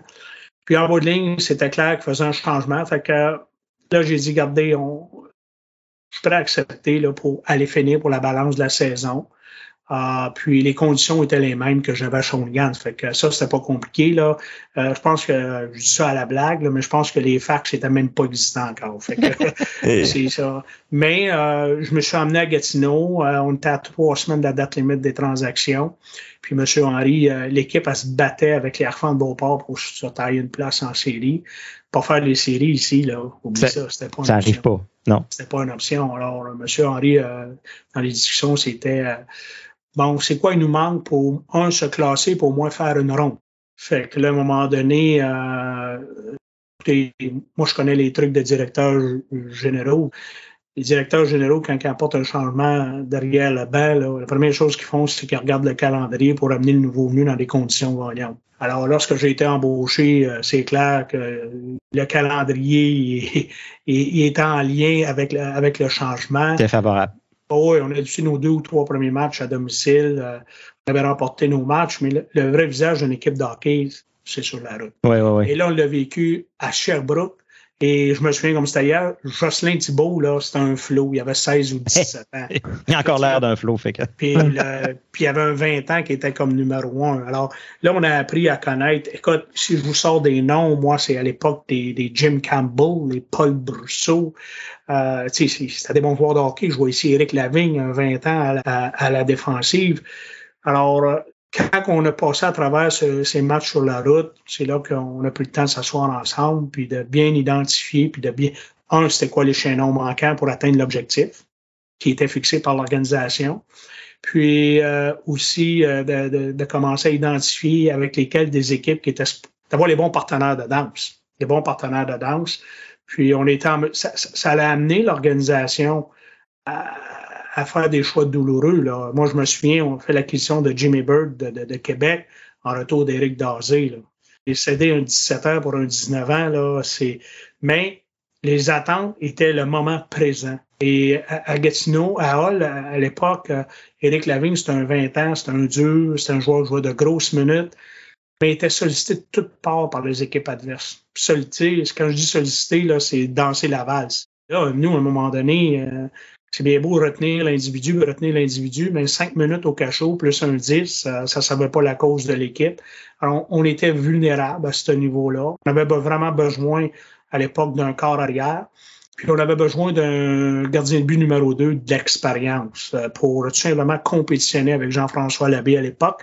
Et c'est Martin Brochu qui s'est amené ici avec, avec les Olympiques. Alors, on a atteint l'objectif, on s'est classé, on a fait une première ronde, ainsi de suite. La deuxième année, on a eu, euh, écoute, c'était l'année où euh, l'équipe qui terminait premier euh, recevait la Coupe mémoriale chez eux.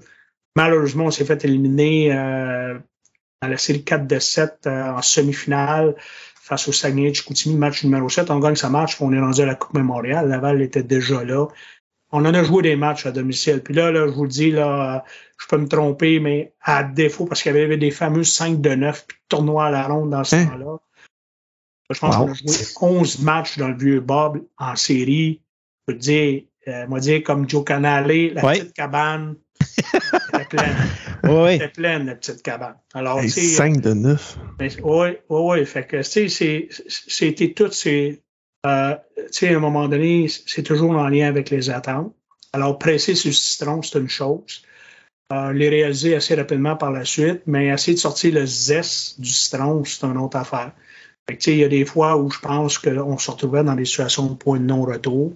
La simple et bonne raison que dans l'attente des objectifs, puis à un moment donné, peut-être un petit peu trop à l'occasion, euh, squeezer euh, la patente qui fait en sorte qu'on dit toujours fait jamais d'omelette sans casser les œufs, mais malheureusement, il s'en est cassé. Oui, parce que quand tu arrives dans une équipe comme ça, euh, tu rentres dans la chambre la première fois, euh, salut les gars, c'est moi votre nouveau coach. Tu sais, que, comment, comment ça se passe? De, ce qu'on s'assoit avec chacun des joueurs individuellement, on jase avec, ou plutôt on, garde ça le plus possible en, équipe, en groupe, on essaye de, comprendre c'est quoi qui se passe dans, cette équipe-là? Ben moi, à Gatineau, je vais vous dire, ici avec les Olympiques, j'ai vécu deux choses. Euh, les deux années ou l'année et demie, j'étais là. Euh, la première, c'est qu'à mon arrivée, là, où j'ai été estomaqué, changement d'entraîneur, je me souviens plus, c'était en début de semaine, conférence de presse, euh, une coupe de mots, bang, bang, bang, avec les joueurs.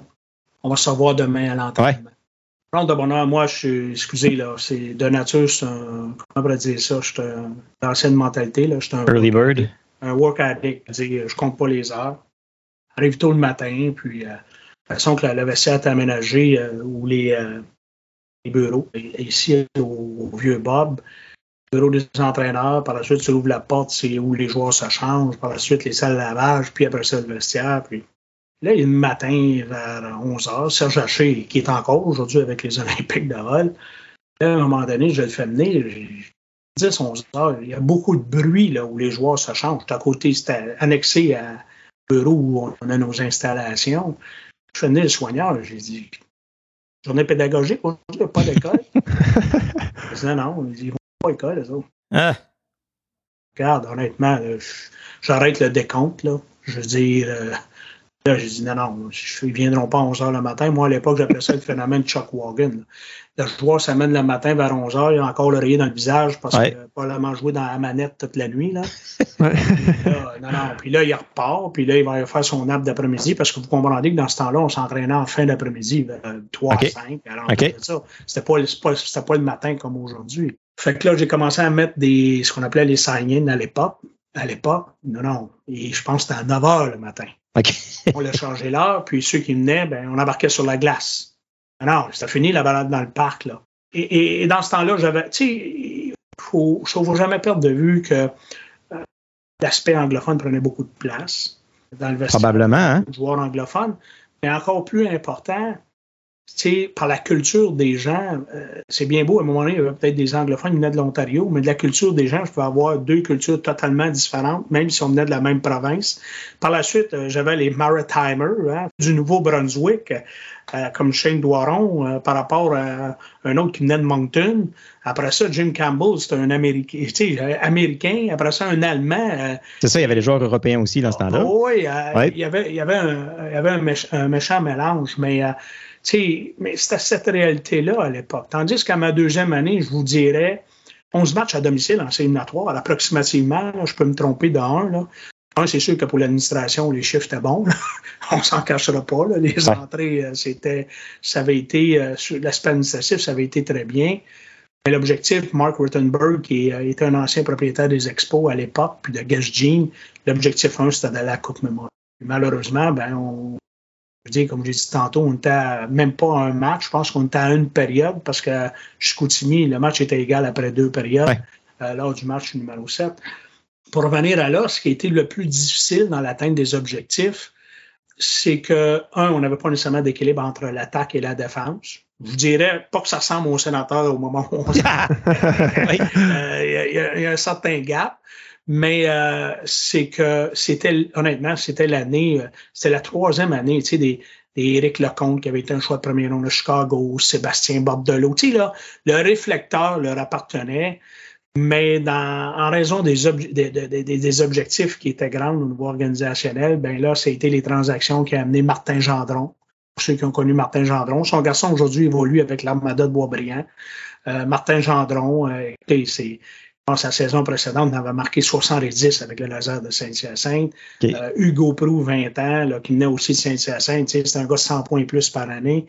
Alors là, là je vous dirais, là, c'est, on le vit avec les sénateurs. Et, les sénateurs, c'est correct les acquisitions de Giroud et de Debrincat, c'est correct les joueurs de hockey, mais l'exercice a été beaucoup plus profond pour que ces gens-là, à quelque part, là, viennent pas, euh, qu'il y ait le sentiment qu'ils s'en viennent euh, chausser les souliers de Brady Ketchup et de Thomas Chabot. Je trouve que l'exercice a été bien fait.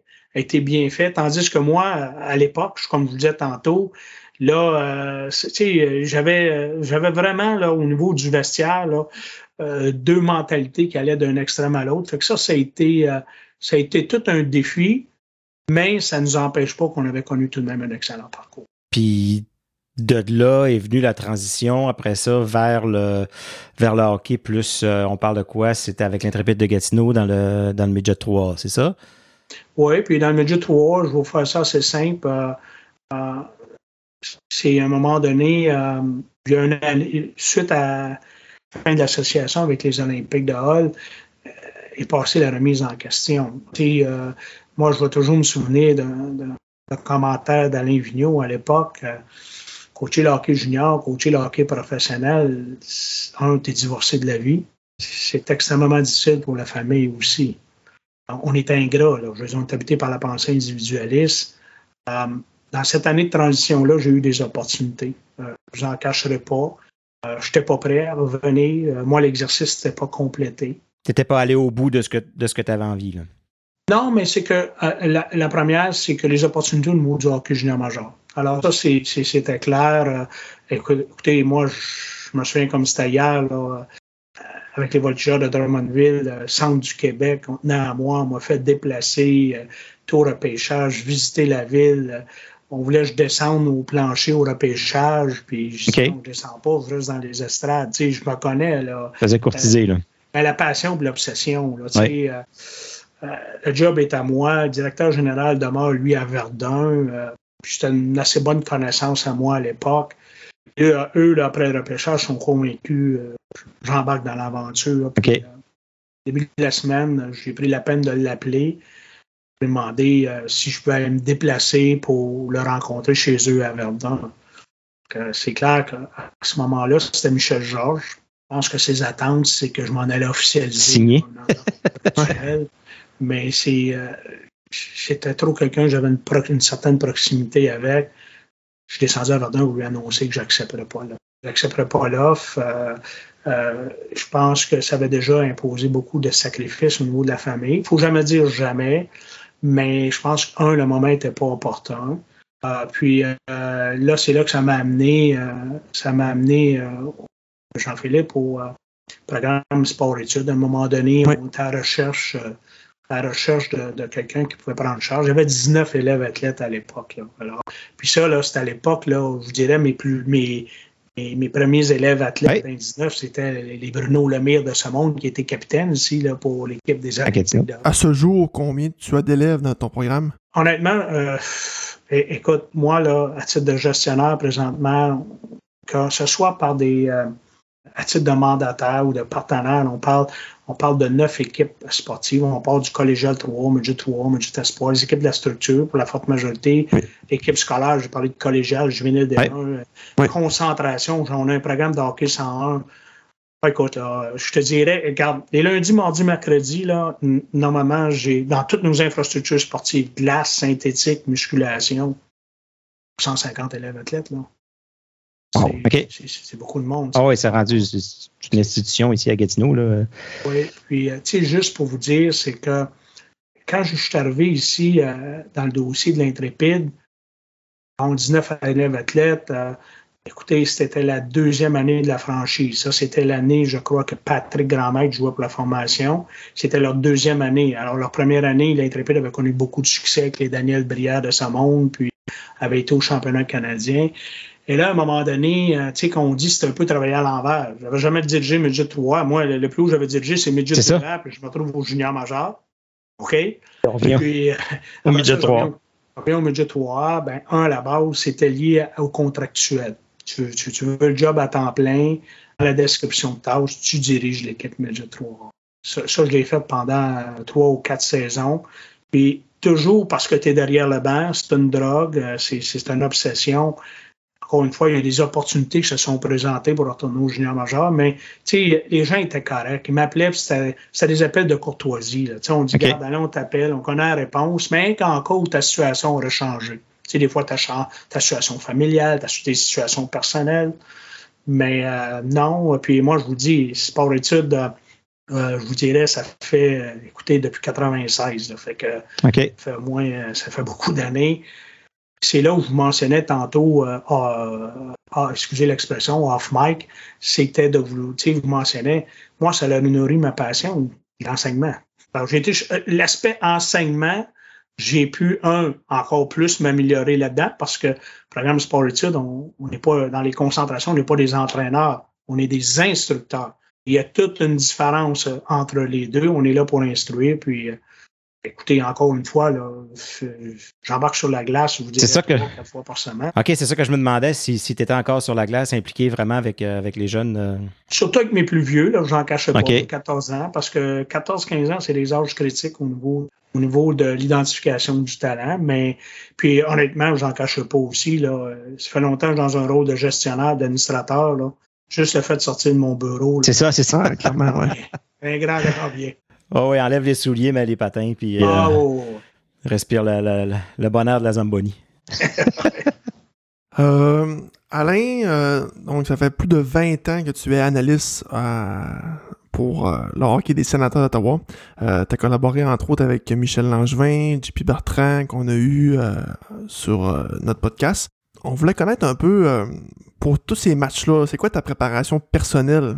Ça ressemble à quoi un- le, le plan de match là, pour arriver à un match pour Alain Sancartier? en tout cas, la, la première chose que je peux vous dire, là, dans la première année que j'ai commencé, là, j'ai été horrible. Puis, euh, pas je m'écoute. Non, non, honnêtement, c'est. On n'a plus les cassettes, de toute façon. Ah, ben, peut-être dans le bêta, mais encore une fois, des avis de recherche. Là. Mais euh, regardez, c'est une opportunité qui s'est présentée euh, pour une saison au midget 3A. À un moment donné, on m'a juste demandé, euh, à l'époque, c'était Michel Langevin et Renaud Oui. Lavoie, l'analyste. OK. Ah, tu vrai, Renaud Lavoie? OK, on savait pas Oui, ça. Renaud, ouais, Renaud, c'est- ici, là, écoute, je me souviens, à l'époque, je pense que c'était encore CJRC. 1150 AM, ouais. Je fais des sports. OK. Puis, et aussi, il travaillait aux côtés de Michel Langevin. Michel qui était à la description, qui est un de mes anciens protégés en passant, que j'ai coaché Midget 2A. Ah, c'est vrai?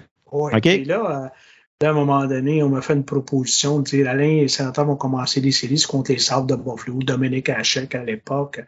Tenterais-tu de venir, puis tu sais, entre les périodes, amener ton, ton petit grain de sel? Ah, j'ai pas de problème. Ça a duré le temps des roses en passant, là, parce que Ottawa s'est fait battre en quatre matchs, puis Ottawa a marqué cinq buts en quatre matchs total. Fait que Michel, c'est pas, c'est pas esclaffé trop souvent et le but, là. Non, puis euh, je vais vous dire, moi, l'expérience a été de courte durée. Mais euh, dans les jours suivants, bon, euh, Renaud Lavoie avait pris la décision de retourner dans la région de Montréal. Euh, puis euh, Marc Delhomme, à l'époque, était à la recherche d'un analyste au hockey des sénateurs. Alors, c'est, là que ça, c'est là que ça l'a, ça l'a commencé. Mais tu sais, pour répondre à ta question, Jean-Philippe, euh, ce que je vais te mentionner, ça a sa qualité de ses défauts, les défauts de ses qualités, perfectionniste dans l'âme. Ben, dans- quand on parle de préparation de match, puis ainsi de suite. Puis aussi développer les trucs du métier. Du métier là. Écoutez, moi, je suis pas journaliste de profession, là. Mais n'empêche pas qu'à un moment donné, j'ai été dans l'écriture qui, l'écriture qui est très demandante en passant. Pour, pour moi, elle l'était beaucoup. C'est, euh, être, euh, comment on pourrait dire ça, d'une certaine façon, columniste au journal Le Droit. Alors, Oui. amener des critiques, positives ou négatives, susciter des, des réactions, des opinions. Euh, je l'ai fait, euh, je l'ai fait, fait à RDS, je l'ai fait à d'autres endroits. Euh, mais au niveau des médias électroniques, je pense que je les ai toutes faites au moment où on se parle. Tu sais, à titre de collaborateur, là, à l'époque du 110% là, présentement, c'est le 5 à 7 à, à RDS. Mais euh, moi, je suis quelqu'un qui a tendance à être trop préparé que passé. Alors, euh, tu sais, moi, un match, là, ça finit jamais dans ma tête. Euh, honnêtement, ça finit jamais dans ma tête. Mais si tu me parles d'une journée de match, euh, une préparation, euh, tu sais, pour. Puis, puis c'est important de comprendre le type de préparation parce que la télé puis la radio, j'apprends rien, c'est totalement différent. Là. Moi, j'avais peut-être trop tendance à un moment donné, au début, à titre d'analyste, de- de- de- d'amener des, des, des, des points de vue. Même si les gens voyaient le match. OK, Mais dans ouais. le fond, les gens ne voient pas le match, c'est des aveugles. Ils écoutent le match. Faut leur faire voir le match, ouais. Il faut que je leur donne la chance d'imager ce qui se passe sur la glace. Tandis qu'à la télé, à un moment donné, tu peux parler de ce qui se passe à l'extérieur du 85 par 200. Les gens le voient ce qui se passe sur la glace. Alors, euh, là, à un moment donné, on m'a fait réaliser euh, assez tôt, dire, Alain, euh, 95% de l'auditoire, là, c'est pas tous des gens qui allument leur télé, baissent le son, puis allument la radio, puis un décalage de 10 secondes. Ouais. C'était de dire, tu parles avec des gens qui sont dans leur auto. Il faut Ouais, que tu les aides visuellement à voir, à voir les, les, les, les situations. Puis, honnêtement, je suis confort- confortable dans les deux parce que, tu sais, entraîneur un jour, entraîneur toujours, la- l'analytique, pour moi, analyser comment le jeu se déroule, pour moi, c'est c'est un exercice assez facile, mais, encore une fois, la forte majorité de tes auditeurs, c'est pas des puristes, là.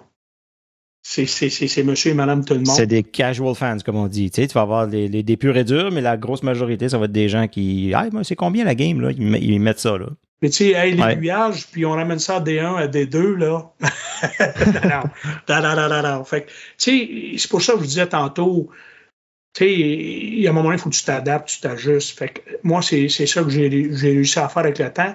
Puis, tu sais, des fois, on va dire, euh, pour répondre, Jean-Philippe, tu sais, moi, préparer un match, ça peut me prendre trois heures avant, là, dans la journée même, tu sais, de...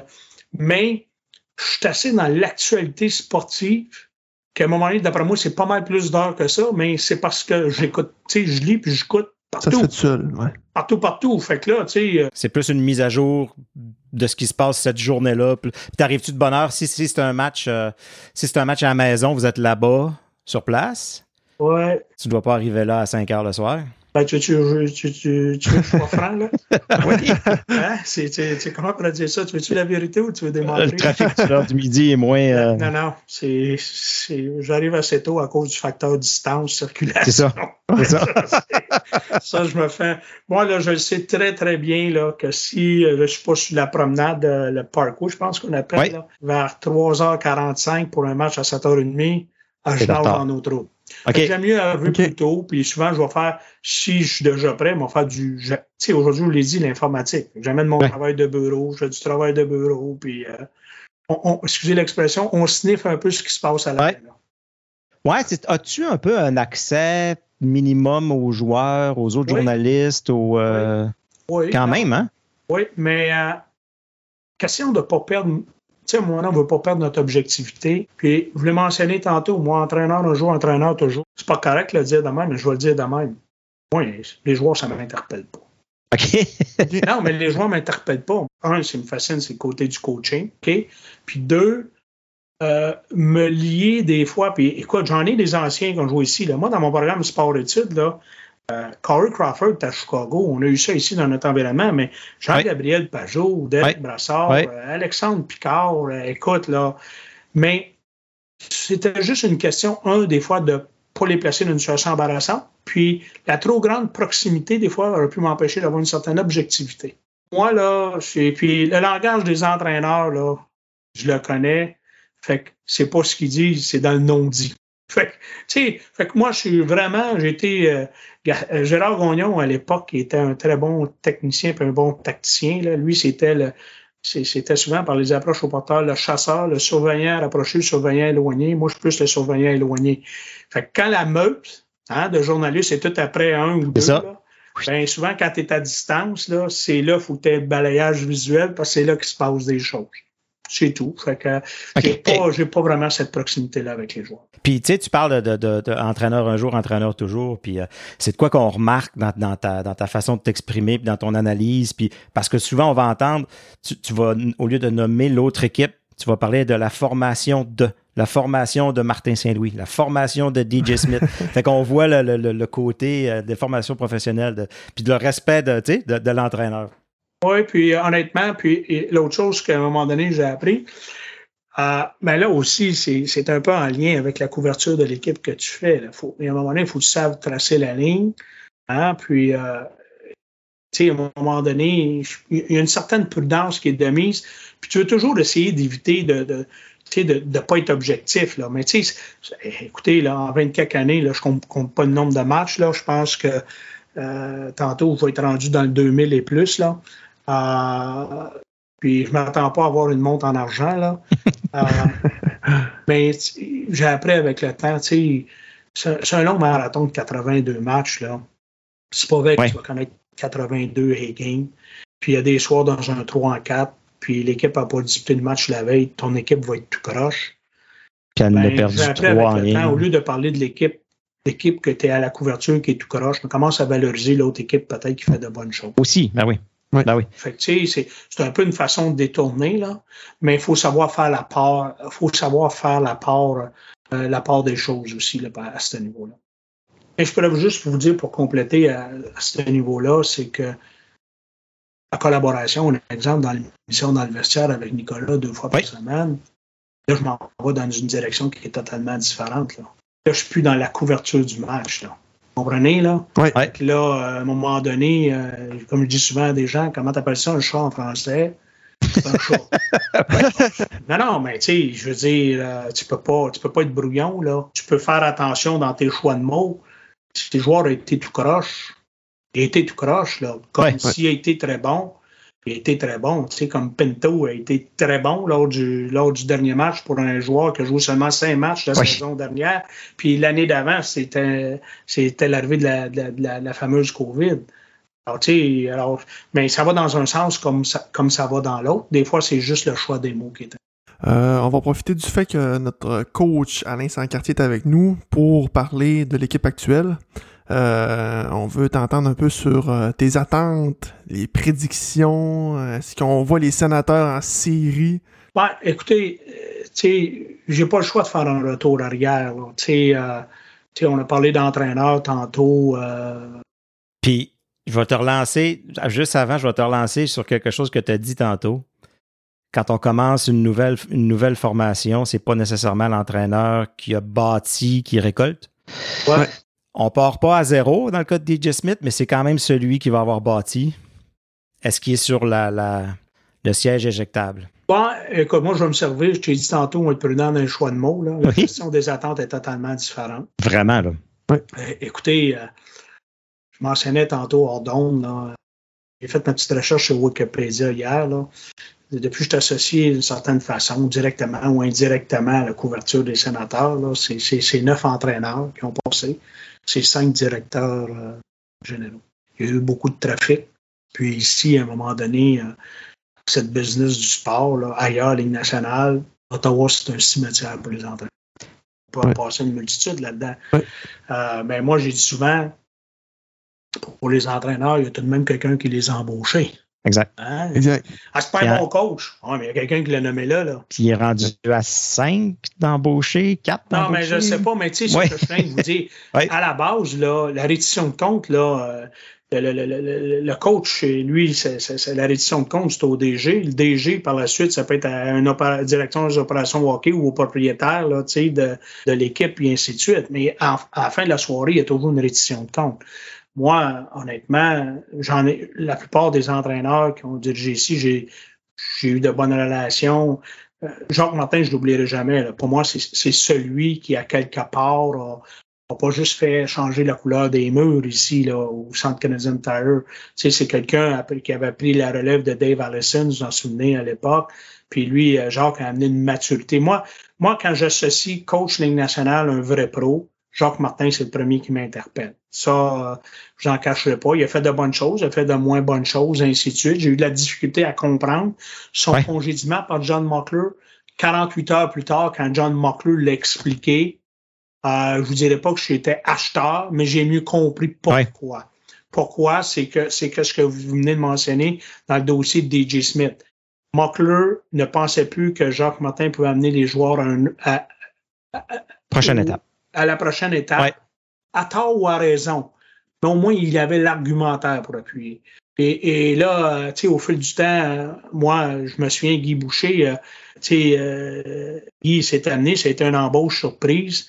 Euh, Souvenez-vous, sa première année, là, il a fait des miracles. Là.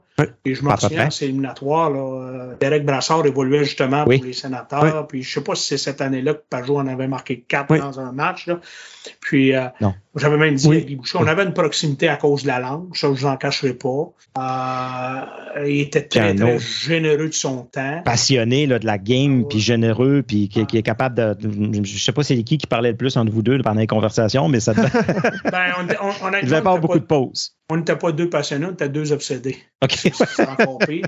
Mais là, j'y avais dit une année en éliminatoire contre les Rangers, c'est le 4 de 7. Là. J'ai dit, écoute, là, moi, là, je sais que tu les as tous hypnotisés, là, parce que la réputation de Guy, là, c'est le mesmer, là, tu sais, du hockey, là. Je l'écoute à la radio, puis je t'ai hypnotisé. Là. Ah ouais. honnêtement, là, puis là, je disais à un moment donné, là, tu as réussi à me rentrer dans le pot. Et là, on me l'a dit, moi, hey, même moi, je suis hypnotisé. Peut-être que les affaires sont tout croches, là, mais je suis assez hypnotisé que je suis pas capable de les. Mais, écoute, quand tu joues sur la carte du mental, comme tu la joues comme ça, ça dure un laps de temps. C'est ça. dure un an. Quand il a tenté l'année d'après de ramener ça, tu sais, de refocus, recentrer ce monde-là, là, non, oublie ça. Là, Tout le monde est- ah non, ben là, les joueurs de profondeur se voyaient comme les joueurs de premier niveau. Les joueurs de premier niveau se voyaient comme coach. Les coachs se voyaient comme DG. Le DG se voyait comme propriétaire. En bout de ligne, la personne faisait son job. Ouais. Non, mais ça, c'est l'anecdote qu'on a au niveau du hockey. Nous, on dit souvent, le joueur va être coach, le coach va être DG, le DG va être président. Tout le monde le pense qu'il peut faire mieux. jouer. Ouais. Il n'y a personne qui est dans la bonne chaise, là. Je veux dire, fais, ton job. Alors, tu sais, pour revenir à cette année, pour moi, quand je vous dis, je suis déjà vu, et moi, je me souviens, au début des années euh, 2000, les sénateurs d'Ottawa, je suis là quand les Mike Fisher, 18-19 ans, arrivent, Martin Navlat, Marianne Ossa, Spezia, il y avait de la grosse quincaillerie, là. Wade Redden. La, ouais, la faiblesse à l'époque, parce qu'on était dans l'ancienne mentalité de la game d'hockey, ben, je dirais le, plus gros hein? handicap des sénateurs, ben, c'était le caractère et le toughness. Puis Ouais. dans ces années-là, c'était tout le temps contre les Leafs de Toronto. Gary Robin, Name it, euh, Domi. Puis je vous conte une anecdote. Il y a une année, Ottawa, je ne sais pas si elle a fini. Il y avait, il avait devancé les Leafs, ou en tout cas, il y avait vraiment une compétition entre les deux. Puis euh, à un moment donné, on se retrouve dans un ascenseur. Puis Jacques Martin, là, la superstition, là. Écoute, là, tu joues un match à la route, gagne pas, c'est sûr que je change d'hôtel le match d'après. Ah ouais, ok. Ah oui, non, non, ça, oublie ça, là, je veux dire, euh, c'est ça, c'est couler dans le béton, je veux dire. puis, euh, à un moment donné, on se retrouve dans un secteur UP de Toronto, chic hôtel, puis là, à un moment donné, on est tous dans l'ascenseur, puis là, tu sais, on est encore dans les, journ- les journaux copie papier, là. Et là, là, y a un moment donné, dans tous les journaux, là, tous ceux qui ont ta couverture des sénateurs qui viennent de la capitale nationale, on est tous là, livre en 4, livre en 5, livre en 6, mais il n'y a rien pour les sénateurs. Lui, il est dans l'ascenseur avec le journal, puis là, il me dit Ouais, il dit On donne pas cher de notre peau. mais euh, écoute, moi, là, j'ai beaucoup, beaucoup de respect pour l'homme. Euh, il vient d'avoir 70 ans. Oui, c'est ça. Puis, euh, puis écoute, il est dans un corps d'un homme de 50 ans. là. Je veux dire, Jacques, il- c'est un passionné. Puis quand je dis passionné à ce niveau-là, je reviens tout le temps dans les anecdotes parce qu'en série, on, on voyageait partout. Là. Puis c'est tout le temps, tout le temps la même, même chose. Là, il y avait le, le personnel hockey, le média, puis les joueurs en arrière. Puis là, le média ne tourne pas par en arrière. Tu sais, il y en a qui jouent au Ouais. 4, les bonbons, puis ça. Puis ce qui c'est, c'est un peu, c'est c'est- ce qui se dit dans l'avion, on reste dans l'avion. Ah ouais. Puis là, Jacques avait tout le temps l'habitude. Écoute, un que j'ai fraternisé beaucoup avec, moi, c'est André Savard, qui était un de ses adjoints à l'époque. Puis là, à un moment donné, Jacques, là, après qu'on était rendu dans les airs, à un moment donné, il allait prendre tout le temps sa petite marche, puis il s'accotait près de notre banc. Là, il me disait tout le temps, puis coach, t'en penses quoi? Quoi? Penses quoi de la game?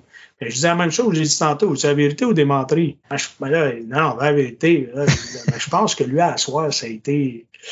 Ah, je suis pas d'accord. Ouais, OK.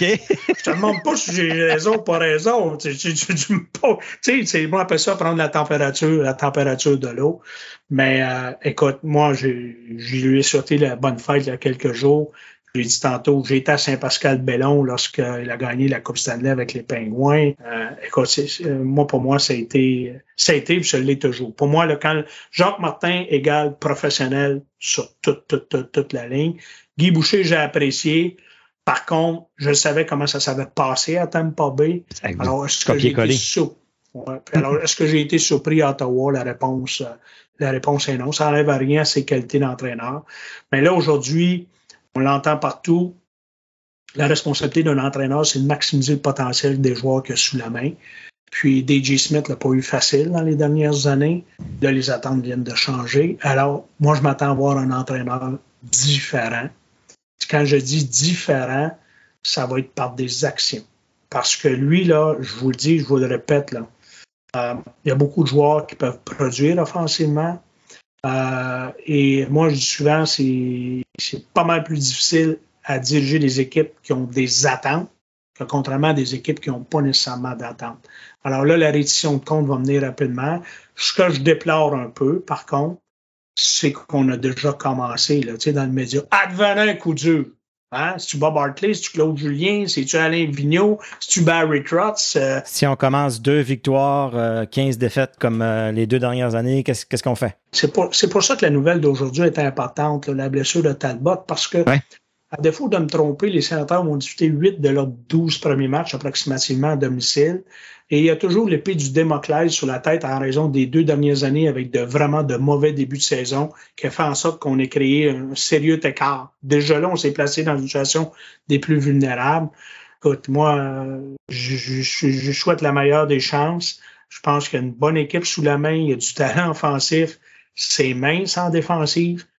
Je quand je dis c'est mince, là, messieurs, c'est pas parce que le groupe des six, au moment où on se parle, peut pas faire un certain job. Mais les sénateurs sont vulnérables si Chabot ou Zub se Une blessure. Une blessure, deux là, blessures. Puis il y en a toutes les années. Ouais, puis là, on va se retrouver, beaucoup de défenseurs vont se retrouver dans la mauvaise chaise. Alors, moi, c'est une des raisons que je m'attends avant l'ouverture de la saison, on va bouger. On, va bouger. Ah oui? on, a- on- on est dans une étape où on, on peut offrir chez les sénateurs pour aller chercher euh, le type de défenseur recherché. Par contre, les défenseurs représentent une rareté.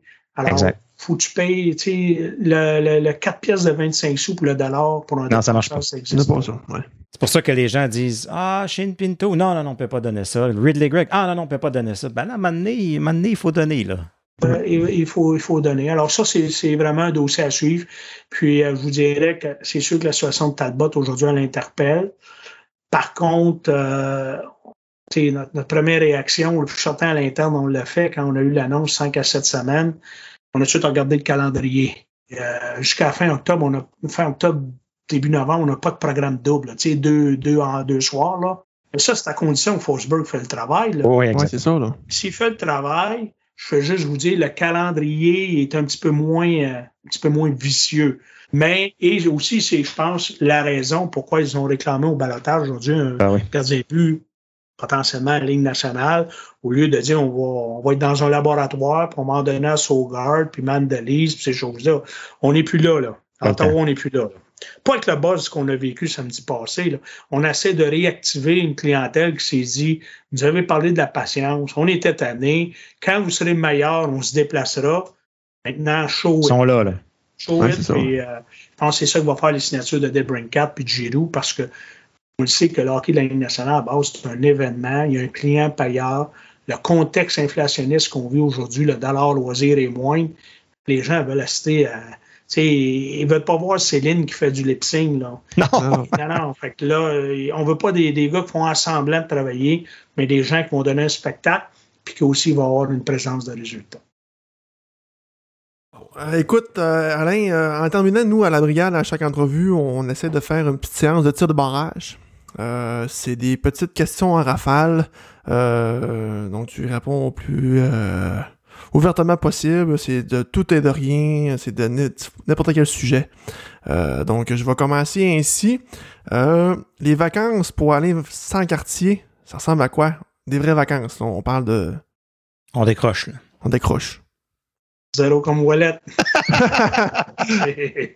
ben non, mais vous m'avez demandé d'être sincère, je suis très transparent. Je Ok. dis, ça, ça C'est zéro tout le temps. Wade Redden ou Zdeno Chara? Chara. Chara. J'ai compris le pourquoi du bouge en passant. OK? La seule chose que je déplore à l'époque, parce que souvenez-vous, c'est à l'époque de John Mockler, là, le Canadian Boy, là. OK, puis c'est rien, c'est rien de personnel envers Wade Redden, tout ça. Moi, le gars d'hockey qui vous dit, sur une projection, là, c'était clair qu'il y avait beaucoup de place à amélioration encore dans le dossier de Geno Chara, contrairement à Wade Redden. Wade Redden, qu'est-ce qu'il offrait à ce moment-là? C'est que c'était pour avoir pour l'année d'après, puis l'année d'après, puis l'année d'après. Puis la, partie euh, de, de- de l'échange de Marianne Ossa, non, euh, euh, ouais, qui a été signé puis échangé après, puis ça a fait de la pépine à Chara. Mais moi, j'ai pas aimé. J'ai pas aimé, je vais vous dire ce que j'ai pas aimé de cette transaction-là, puis tu l'as bien résumé, Pascal. On s'en allait en arbitrage dans le dossier Ouais. Marianne Ossa. Avant juste de traverser la salle d'audience, on s'est entendu. Après ça, Il n'y avait pas de clause de non-échange. c'est ça. Flip-flop. Dans le fond, on l'a signé pour le mieux l'échanger. Je sais pas jusqu'à quel point ça, ça, ça a joué dans, dans Chara qui s'est dit. En tout cas, Ça a été, On saura c'est pas- jamais. Mais je peux vous dire une affaire. Ça a été tout un gentleman. Ça, c'est un. Puis, euh, c'est sûr que ça a amené sur du court terme. Là. Je pense qu'on les appelait la pizza line à Ottawa. Oui. là. Oui. Non, mais on avait la pizza line, mais après ça, c'était pas mal plus difficile. Là. Mais, euh, moi, je, je- ah, pour vous dire, c'est qu'au bout de la ligne, j'ai pas aimé la façon que ça s'est fait. Ça, ça, ça empêchait pas l'échange, là, mais j'ai pas aimé la façon que ça a été fait. effectivement, ça a été, ça a été euh, un drôle de coup. Ouais, exactement. Business, business sur toute la ligne. Euh, la mascotte Holly ou ben Spartacat? Ah Non, mais là, tout, je me fais lancer des tomates par Oli. là. je suis tout le temps au centre slush popé. Alors, euh, je ne m'aventurerai pas sur ce terrain-là, mais par contre, je suis obligé de vous dire, euh, j'ai parlé de l'aspect événementiel. là. Il ne faut pas banaliser le rôle qu'ils ont à jouer près des enfants. Ah oui, c'est vrai. Ça, c'est important, ouais. c'est.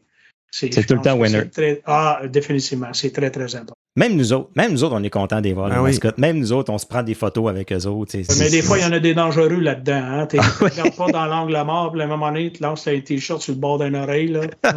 Faut t'es watch des fois. Et en terminant, le froid est arrivé, une fondue ou une raclette?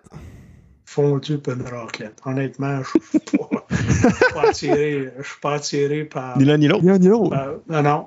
Mais par contre, ce que je peux vous dire, on a parlé tout à l'heure, tantôt, de la technologie. Là. Je veux dire, tu peux regarder euh, quand la machine va partir. Là, je veux dire, tu peux regarder un nombre illimité de matchs. Moi, le nombre de matchs de hockey que je regarde d'une année, là, à tous les niveaux, que je sois en présentiel ou euh, actuellement sur, sur l'ordinateur, je les compte pas. Là. Mais euh, tu me parles euh, fondu ou raclette.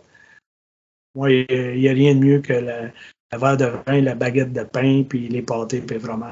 Fait que Ah. moi, il y a des soirs, là, j'ai, de parce que c'est pas mon travail premier, là, de, de la, la couverture du hockey professionnel. Alors, vous comprendrez, un gros job à temps plein, puis pour moi, aller faire du hockey Ligue nationale, c'est libérateur. Honnêtement, c'est même- pas un job. Mais tu sais, des fois, je vais être squeezé, puis là, le soir, là, je vais arriver le vendredi, voir un match au midget 3, voir un match au junior majeur, je me dis, un peu de chaleur dans la maison, écoute ça sur la grosse écran, et deux pieds sur le pouf avec ma conjointe. Euh, disons que ça, c'est des bons moments là, pendant la, la période hivernale. Puis honnêtement, des fois, je regarde pas la, la- la- la qualité du vin puis la qualité des pâtés. L'important, c'est d'être avec les bonnes personnes. Exact. Exactement. C'est ça la clé de la réussite. Puis donc, c'est beaucoup plus cette tendance. C'est sur si belles paroles. euh, Un gros merci Alain de ton temps. On t'aura écouté encore pendant. Ouais, on va, on va être obligé de te réinviter. Il y a des choses qu'on n'a pas eu le temps de parler. euh, vision multisport, les, ton implication au niveau des, euh, des arénas dans, dans, dans la région qui rehausse là, la, la qualité des puis de l'offre de, de, de glace pour nos jeunes. Puis, euh, fait que c'est sûr que ce serait le fun de se reparler.